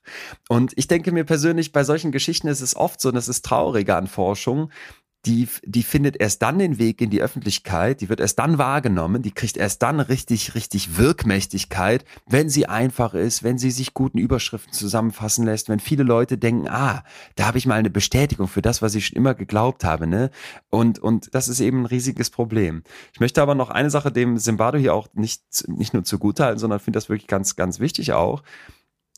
Der beschreibt eben später das nochmal etwas komplexer und sagt, wir haben die Situation, die ein menschliches Verhalten mitbestimmt. Wir haben eine Disposition und wir haben ein System, ein Machtsystem. Und wenn wir uns jetzt überlegen, was die Psychologie nämlich gerne macht, dass sie sagt, es ist nicht nur ein Faktor, es ist nicht einfach nur die Gefängnissituation, sondern vielleicht sind da auch Typen hingegangen, die schon so einen bestimmten Charaktereigenschaft mitbringen. Vielleicht waren dort vor Ort auch nicht alle so gleich. Wir haben ja eben diesen John Wayne-Typen gehört, diesen Assi-Wärter, der dann noch den Fuß auf den Rücken stellt. Die haben also unterschiedliche Dispositionen, die noch eine Rolle spielen. Und wir haben am Ende auch ein System, ein Machtsystem, wo da ein Professor steht, wo wir im Rahmen von der Uni sind, wo ich vielleicht als jemand, der nicht viel Geld hat, weiß, ich muss hier bis zum Ende mitmachen. Das ist ja auch ein Teil von einem System, von einem größeren Ganzen. Und das alles zusammen, das bestimmt dann am Ende, ob ein Mensch böse wird oder nicht. Oder das macht vielleicht auch eine Tür auf, die, die ich super spannend finde, wo mich eure Meinung interessieren würde. Ja, wie viel Eigenverantwortung habe ich jetzt? Wenn ich höre, bestimmte Dispositionen hast du, kannst vielleicht nichts für. Es gibt ein System, in dem du lebst, da kannst vielleicht auch nichts für.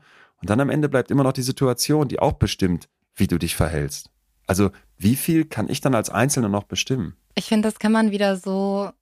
Also ich finde, du, man sollte immer sagen, man hat eine gewisse Eigenverantwortung. Dafür sind wir Menschen einfach, wir haben, wir können frei denken und wir sollten auch frei denken. Man kann durchaus erklären, warum dann Menschen so handeln durch bestimmte Umstände. Aber wenn wir jetzt sagen, ein System und die Umstände entschuldigen immer, was du tust, dann machen wir ein Feld auf, das ich sehr schwierig finde, weil Total. ich äh, wünsche mir von uns als Menschheit und ich glaube, da sollte man auch versuchen, das nicht zu schwarz zu gehen, auch wenn wir uns halt genau in diesem Feld immer wieder beschäftigen, Leo und ich täglich mit True Crime, dass man sagt, generell hoffe ich von Menschen, dass sie in der Lage sind, sich auch gegen schwerste ähm, Widersätze und gegen schwerste äh, Menschen, also auch wenn Menschen ihnen immer wieder widersprechen, dass sie trotzdem das Richtige tun, dass sie eine Moral haben, nach der sie, sie handeln. Und es gibt ja Beispiele von Menschen, die genau das auch getan haben. Und ich glaube, das muss man sich halt immer wieder in den Kopf rufen. Man muss auch verstehen, es ist trotzdem nicht einfach und es gibt einen Grund, warum ich so agieren möchte. Aber es gibt ja auch immer stärkere und schwächere Persönlichkeiten. Und äh, speziell bei den Abu Ghraib-Prozessen war er ja dagegen, dass die äh, Beteiligten überhaupt verurteilt werden. Und er hat ähm, gesagt, es viele, oder es gibt viele, nein, ich sage es umgekehrt, es gibt nur wenige Menschen, hat er gesagt, die dieser Versuchung widerstehen können, dieser Machtposition im Gefängnis. Ja, aber wo kommen wir dann als System hin, wenn wir dann sagen, das entschuldigt sich? Ja, absolut, absolut. Das ist, äh, nee, das ist, äh, ist falsch, auf jeden Fall. Aber es geht ja ähm, jetzt mal abgesehen von der Strafverfolgung darum, äh, ob man den Weg verstehen kann. Ja, und ich glaube, das ist ganz wichtig. Das ist ja auch was, was in der Strafverfolgung sehr lange nicht getan wurde. Also, dass man sich zum Beispiel auch Kriminelle gar nicht genau Ja. angeschaut hat. Aber nur indem wir halt wirklich sagen, wir schauen uns das genauer an, wir gucken, was sind die Dinge, die dazu geführt haben, kann man es halt dann in Zukunft verhindern. Ich glaube, es ist ganz viel Training. Ich glaube, wenn ein Mensch in sich eher gebrochen ist oder wenn man unter, mit irgendwas zu kämpfen hat, wenn man teilweise auch ein geringes Ja, Selbstbewusstsein hat oder so, ich glaube, gerade dann ist es schwieriger, ähm, Anweisungen zu missachten. Und ich glaube, sowas wie Resilienz oder Integrität, also verschiedene Stärken, verschiedene Eigenschaften auszubauen, ich glaube, das gehört so ein bisschen mit dazu, äh, das zu erlernen. Also ich meine, wir alle kennen doch wahrscheinlich so Situationen, irgendwie, man hat eine Podcast-Folge gemacht, man hat einen Fall recherchiert und man ist total happy damit gewesen und dann kommt ein Kommentar auf iTunes, boah, das war wirklich ganz schwache Leistung. Und man, man hat dann diesen kurzen Gedanken, oder hat der recht? Oder bin ich doch falsch mit meinem Bauchgefühl? Also sein eigenes Bauchgefühl ähm, zu trainieren, seine eigene Resilienz zu trainieren. Ich glaube, das ist so eine krasse Aufgabe darin, um dann irgendwann über sich sagen zu können, ich würde da und da eingreifen. Also ich glaube, wenn man selber ganz viel in sich arbeitet, kann man auch dann in extremen Situationen denken, dass man das Richtige tut. So, das ist ein bisschen mein Gefühl. Kann ich total nachvollziehen. Und wir haben ja eben auch gesagt, dies, dieser Mhm. Kommentar beim, On- im Netz, der dich dann so massiv einnimmt. Wir haben ja eben auch gesagt, wenn du dann da in der Gruppe stehst und da macht einer einen sexistischen Spruch, dann zu widersprechen. Ja, Das ja, sind so klein, ja. das sind so in Anführungsstrichen Ja. kleine Forderungen, ne? Da kann man sich vorstellen, wie schwer das große ist. Aber ich will auch immer die Geschichte nicht eben über die menschliche Psyche nicht falsch erzählt wissen. Und ich denke mir dann, so eine sowas wie das Stanford Prison Experiment, das, das zeigt halt, ja, okay, du bist es nicht schuld, es ist die Situation schuld. Und du kannst da nichts für. Und dann kann man sich darauf ausruhen. Wir haben jetzt aber heute ganz klar erkannt, das stimmt so nicht. In dem Stanford Prison Experiment, wo das als, als Idee herkommt oder mit herkommt, da ist so viel schiefgelaufen, da ist so viel anders gewesen, als das erst von dem Zimbardo erzählt wurde, als das in vielen Köpfen drin ist. Vielleicht ist Menschsein auch anders. Und ich denke dann auch, was du gerade, glaube ich, gesagt hast, Lynn, es gibt ja immer diese Menschen, die dann rebellieren und die, die aufstehen und die eben nicht mitmachen. Die gab es im Zweiten Weltkrieg, mein Riesenidol sind da einfach die Geschwister Scholl, wo ich jedes Mal denke, boah, bis in den Tod äh, kämpfen die, ne? Und Die gibt's auch gerade im Iran halt super viel, ne? gibt's auch gerade Ja. im Iran, gibt's Iran ist ein sehr gutes Beispiel, ja. Gibt's überall. Und dann habe ich aber ein, ich glaube, es war SWR 2 Wissen Podcast gehört, wo ein Historiker mal erzählt, wie die untersucht haben mit einem riesigen Aufwand, wie der Widerstand im Rheinland aussah. Also eine Region einfach, die natürlich auch so an der Grenze ein Stück weit liegt, Richtung Frankreich. Und die wollten dann wissen, wie haben sich die Menschen dort verhalten? Und das fand ich super spannend, weil der meinte, wir haben so viele Fälle gefunden von so kleinen Widerstandsaktionen, dass da mal jemand versteckt wurde, dass dort Essen gegeben wurde, dass da eine Fluchtroute für Juden gezeigt wurde, dass man da vielleicht auch einfach jemanden nicht verpetzt hat, wenn die Gestapo kommt. Und das war sowas, wo ich so dachte, boah, das haben wir noch viel zu wenig auf dem Radar, das haben wir viel zu wenig äh, bewusst. Wir haben, wir haben Entscheidungsmöglichkeiten und die Geschwister Scholl, die gehen dann vorne weg und, und viele der Frauen und Männer im Iran auch. Aber vielleicht in deinem kleinen Alltag zu überlegen, schieb's nicht so schnell auf die Situation, schieb's nicht so schnell aufs System, sondern guck du für dich, was du dagegen tun kannst. Das fände ich so ein, das fände ich so ein Appell, den, den ich finde, der aus diesem Stanford Prison Experiment eben ganz falsch, ganz, oder ganz anders rüberkommt. Weil das Fazit davon ist ja, es ist die Situation, du kannst ja nichts dafür, zufällig ausgewählt wird jeder zum Wärter, zum, wird jeder zum John Wayne Wärter. Und das stimmt eben nicht. Ich finde das so spannend in meiner Familiengeschichte zum Beispiel, weil da gibt's beide Seiten. Also die Seite meines Vaters war sehr im Nazi-Regime drin, die haben sich gefügt, die haben alles mitgemacht. Und meine Oma hat, also von meiner mütterlichen Seite, hat genau das gemacht, was du gerade erzählt hast. Sie hatte einen Bauernhof und die hat da halt immer Juden versteckt und hat auch ähm, Ach, äh, da in Kauf genommen, dass denen hätte was passieren können. Ist alles gut gelaufen. Aber da hast du halt beide Seiten und dann siehst du auch so ein bisschen, okay, was wäre, wenn ich zu der Zeit gelebt hätte? Welcher Seite hätte ich mich gefügt? Und es braucht Mut, die eine Seite zu gehen. Und das finde ich halt, also ich finde es so wichtig, dass wir auch über solche Geschichten aber sprechen, weil wenn man sieht, Menschen haben den Mut, kann man vielleicht auch sagen, okay, ich habe den eigentlich auch, ich muss ihn nur finden. So. Ja. Also ich hatte nur gerade den Gedanken, also wir reden ja die ganze Zeit über die Vergangenheit, dass wir, was wir da hätten tun können, wie wären wir da gewesen und so weiter. Aber theoretisch leben wir ja trotzdem in einer Zeit, wo es immer noch Krisen gibt, wo wir immer noch was tun können. Also dieses, ähm, ich finde es so schwierig, weil manchmal denke ich mir so, wie wäre ich früher gewesen? Ähm, was kann ich jetzt tun, damit, wenn ich äh, in der Zukunft auf mich jetzt draufgeschaut hätte, stolz auf mich wäre, wie ich handle. Versteht ihr, was ich meine? Und dann denke Ja. ich manchmal, sollte ich nicht auch irgendwie versuchen, die Klimakrise aufzuhalten? Da sollte ich nicht auch ähm, versuchen, irgendwie in Flüchtlingscamps zu arbeiten? Also wir tun so, wie wären wir damals gewesen, aber wir, wir können ja auch jetzt gerade was tun. Versteht Ja, ihr, was ich meine?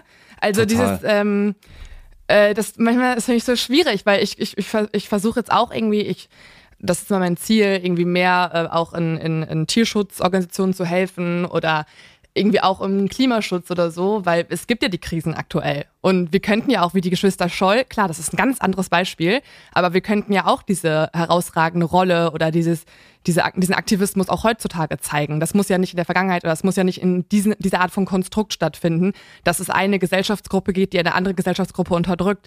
Es gibt ja genauso gut aktuelle Krisen, wo man sich äh, irgendwie engagieren kann. Das ist so ein bisschen ähm, mein Gedanke, wenn man so theoretisch darüber nachdenkt, muss man ja auch immer seine aktuelle Rolle hinterfragen. Tut man gerade was? Versteht ihr? Ja, und Ja. auch das, was eben nochmal zur Sprache kam, Hundertprozentig. ähm, diese Zivilcourage. Ähm, dass äh, eben, dass man nicht in so einer äh, Komfortzone verharrt, gerade auch im Alltag, wenn wir es jetzt so aufs Kleinste runterbrechen und wir wollen es ja klein haben, jetzt zum Schluss hier im Fazit, dass man eben, ähm, ja, wenn man Unrecht verspürt, irgendwo sich überwindet und äh, dagegen steht. Ich finde, das ist ein schönes Schlusswort eigentlich. Wir haben am Ende bei uns im Podcast immer noch so ein Leos Tipp. Also ähm, normalerweise macht Leo den und gibt immer irgendwie noch was auf den Weg, wo sie sagt, ah, das hat mich besonders berührt, das fand ich spannend oder einfach lustig und habe ich in Meistens den eine letzten Wochen Netflix-Serie. ja, meistens eine Ja. Netflix-Serie. Ähm, ich würde das diesmal an, an euch beide abgeben. Habt ihr irgendwas, was ihr sagt, hey, das sollte man sich mal anschauen, anhören? Ich habe hier passend zum Thema einen ganz tollen Filmtipp, den habe ich mir vor einer Stunde schon aufgeschrieben. Und zwar heißt der Road to Guantanamo. Kann ich euch dreien erst schon mal sehr ans Herz legen. Road to Guantanamo. Es geht um drei äh, Londoner Jugendliche, die pakistanische Wurzeln haben. Die sind eingeladen nach Pakistan auf eine Hochzeit und überlegen sich, ach, wir fahren da mal hin. Wir sprechen zwar kein äh, Urdu oder Farsi, aber äh, ja, die anderen Cousins und Cousinen mal zu sehen, ist ja ganz lustig. Und dann heißt es, äh, wir gehen heute mal kurz über die Grenze nach Afghanistan und wollen mal gucken, was da so los ist. Dann werden die gefangen genommen und landen in Okay. Guantanamo. Und das, und das ist ein wahrer Fall. Da läuft mir eiskalt gerade mal wieder den Rücken Krass. runter. Äh, Krass. also mein Tipp heute, Road to Guantanamo. Atzes Tipp.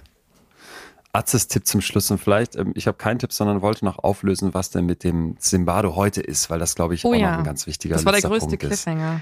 Das war der größte Cliffhanger. Nein, Der dein Ben Traum war der also, größte Cliffhanger, aber erzähl erst mal. äh, meinem Hinterkopfrumor, das was für ein Teil ich von dem Traum noch erzählen könnte. Nee, erstmal der Zimbardo, also der ist mittlerweile 89 Jahre alt und hat dann auch mit diesem Journalisten Ben Bloom, den wir eben schon hatten, der viel, viel, viel Kritik da ausgegraben und zusammengetragen hat, gesprochen.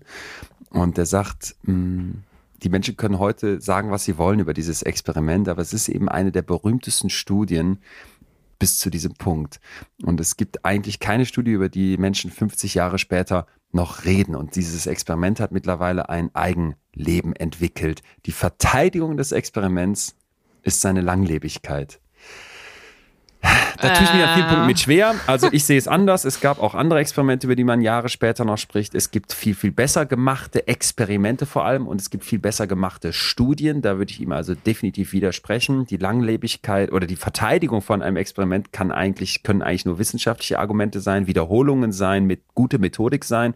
Da hat er nichts. Also die Langlebigkeit von einer Geschichte ist für mich auch kein Punkt.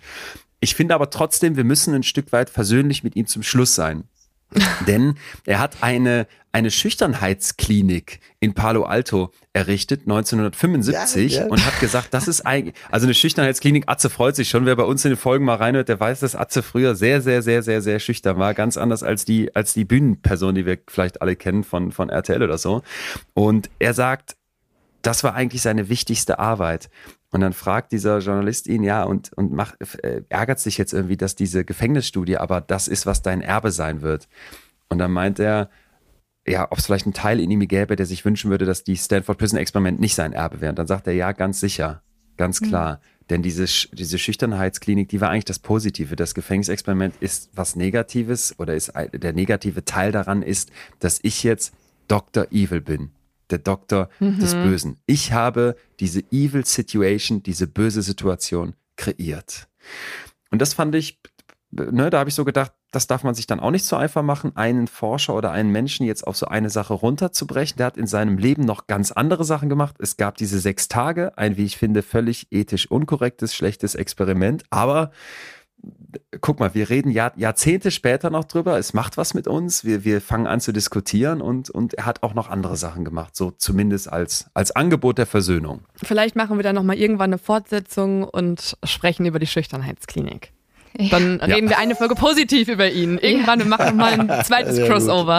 Nach dieser Folge muss ich echt sagen, die spannendste Person in diesem Experiment ist wirklich Simbabwe. Ja, also ja, wenn das man stimmt. eigentlich Stimmt, über dieses stimmt. Experiment sprechen sollte und das diskutieren sollte, sollte man Simbado diskutieren. Also Ja, liebe ja. Psychologiestudenten, bitte eine Masterarbeit darüber und die könnt ihr uns dann schicken. Gibt's 100% ganz viele Zu schon. 100 Prozent.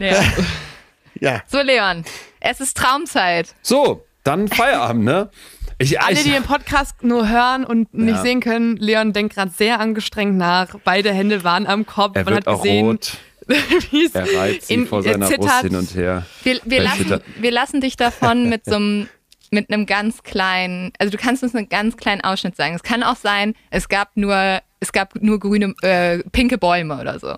Oder die Person. Also wenn das jetzt so Angela Merkel war. Nee, die oder Person, so. die Person, genau, ist die ja- Person kann ich definitiv nicht nennen. Ja. Ähm, oh Gott. Wir haben neulich mal Traumdeutung gemacht und wenn du Und? geträumt hast von einer Person, die du normalerweise sexuell nicht attraktiv findest, dann liegt es nur daran, dass du sie bewunderst, hieß es. Aber das war Dass ich was? Dass du sie Dass du bewunderst. sie vielleicht bewunderst.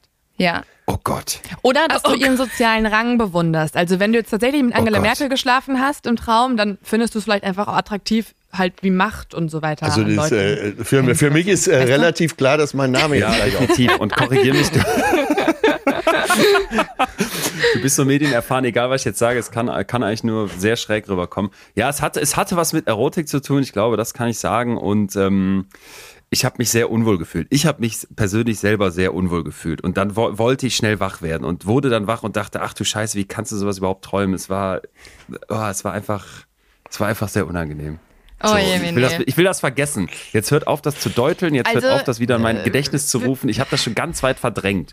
Du Okay. hast es selber angesprochen. Also das ist alles auch Ja, ein bisschen stimmt, eigene Schuld. leid. Aber äh, wir haben ja ganz am Anfang, an das ist vielleicht ein selbst. ganz schöner Bogen.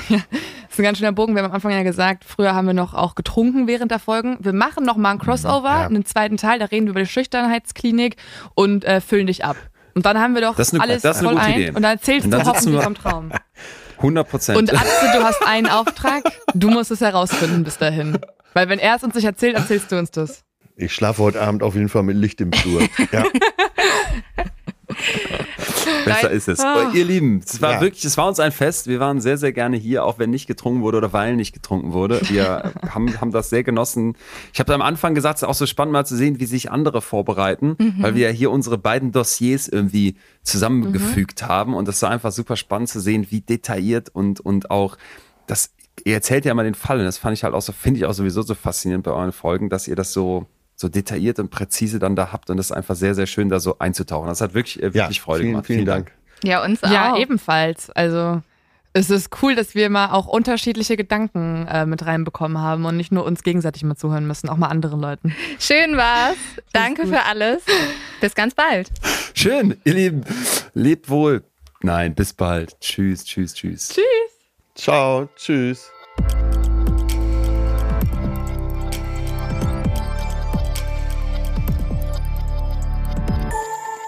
So, wir haben es am Anfang schon gesagt, Lynn und Leo von Mord of X, da- das sind zwei, die es wirklich ernst meinen und die Ja. arbeiten so gewissenhaft, die arbeiten so. Das hat mich ich, auch so beeindruckt, diese Gewiss- Gewissenhaftigkeit. Großartig, echt. Habe ich Ja, die abonniert jetzt. Schön Sehr richtig. in meinem Abo Abonnement. Das klang jetzt, das klang jetzt so dermaßen nach Boomer. Du folgst den beiden jetzt auf Instagram, wolltest du das sagen? Ich wollte sagen, dass ich, nein, ich habe den Podcast abonniert, nicht die. Ach so. Entschuldigung. Ja. Äh, Ich habe die auch auf Instagram beide abonniert. Lohnt sich auch tatsächlich. Also Mord auf Ex, Leute. Wenn ihr Bock und Platz habt für einen weiteren Podcast in euren Ohren, dann hört da dringend, dringend rein. Ich würde sehr empfehlen, Ja. vielleicht da habt ihr vielleicht auch schon von gehört, weil das Ding so durch die Decke gegangen ist. Eine unglaublich aufwendige, investigative Recherche und es ist so eine äh, fast wie so eine kleine Miniserie. Es ist super spannend, weil Ja. hier nicht nur der, der Podcast, äh, die, oder die Recherche zum Podcast das eine halt ist, sondern eben das Storytelling drumherum. Die Nachbarn. Genau, das, Also- das äh, Storytelling. Genau. Über Serienmörder, die sie im Kleiderschrank verstecken, äh, ja, oder Opfer, die auf die Lösung von Cold Cases äh, ja, warten, über das Phänomen wie das Stockholm-Syndrom bis hin zu Killersekten, seelenlose Mafiosi, historische Fälle wie Jack the Ripper und bewegende Schicksale.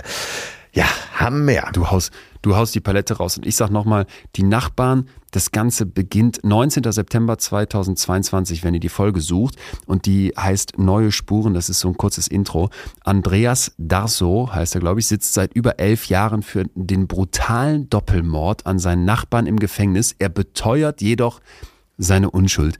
Und ich kann schon sagen, das kommt alles ganz anders, als man erstmal denkt und von Lin und Leo wirklich exzellent aufbereitet. Also Mord auf Ex, drastische Hörempfehlung. So? Ja, absolut. Und wir hören uns auch wieder. Atze, wir hören uns wieder. Heute ist dann schon der Oh Gott, wie die Zeit rast. Der 28. Februar ist dieser Monat schon wieder vorbei. Ja. Ich bin noch in Vietnam, von wo ich mich gerade nicht melde. Wir haben das alles vorbereitet, aber in Realtime bin ich noch im Urlaub und ja, ess bestimmt lecker essen. Ja. Ähm, hab hoffentlich nicht irgendwie Durchfall in irgendeinem Hostel. Ja, und aber, aber nicht doppelt Ja. Käse, ne? Nee, nee, genau. Schreibe, schreibe Reisetagebuch, um dir nachher alles berichten Ja. zu können, wie die, äh, Viet- wie die Menschen in Vietnam mit meiner äh, Crunchy Käserand-Pizza-Bestellung klarkamen. Unsere P Produzentin hat in drei Monaten Australien fünf Kilo zugenommen und anschließend äh, im Vietnam-Urlaub wieder abgenommen. Also es sieht gut aus für dich. Ich habe immer, immer, ich habe immer ein, zwei Lindor-Kugeln platt gesessen hinten in der Arschtasche. Die werden mir dann im Notfall selbigen retten. Jetzt sind wir raus. Mach es gut, mein Lieber. Danke nochmal, Lin und Leo und tschüss zusammen. Ciao, tschüss. Das war Betreutes Fühlen. Der Podcast mit Atze Schröder und Leon Winscheid. Jetzt abonnieren auf Spotify, Deezer, iTunes und überall, wo es Podcasts gibt.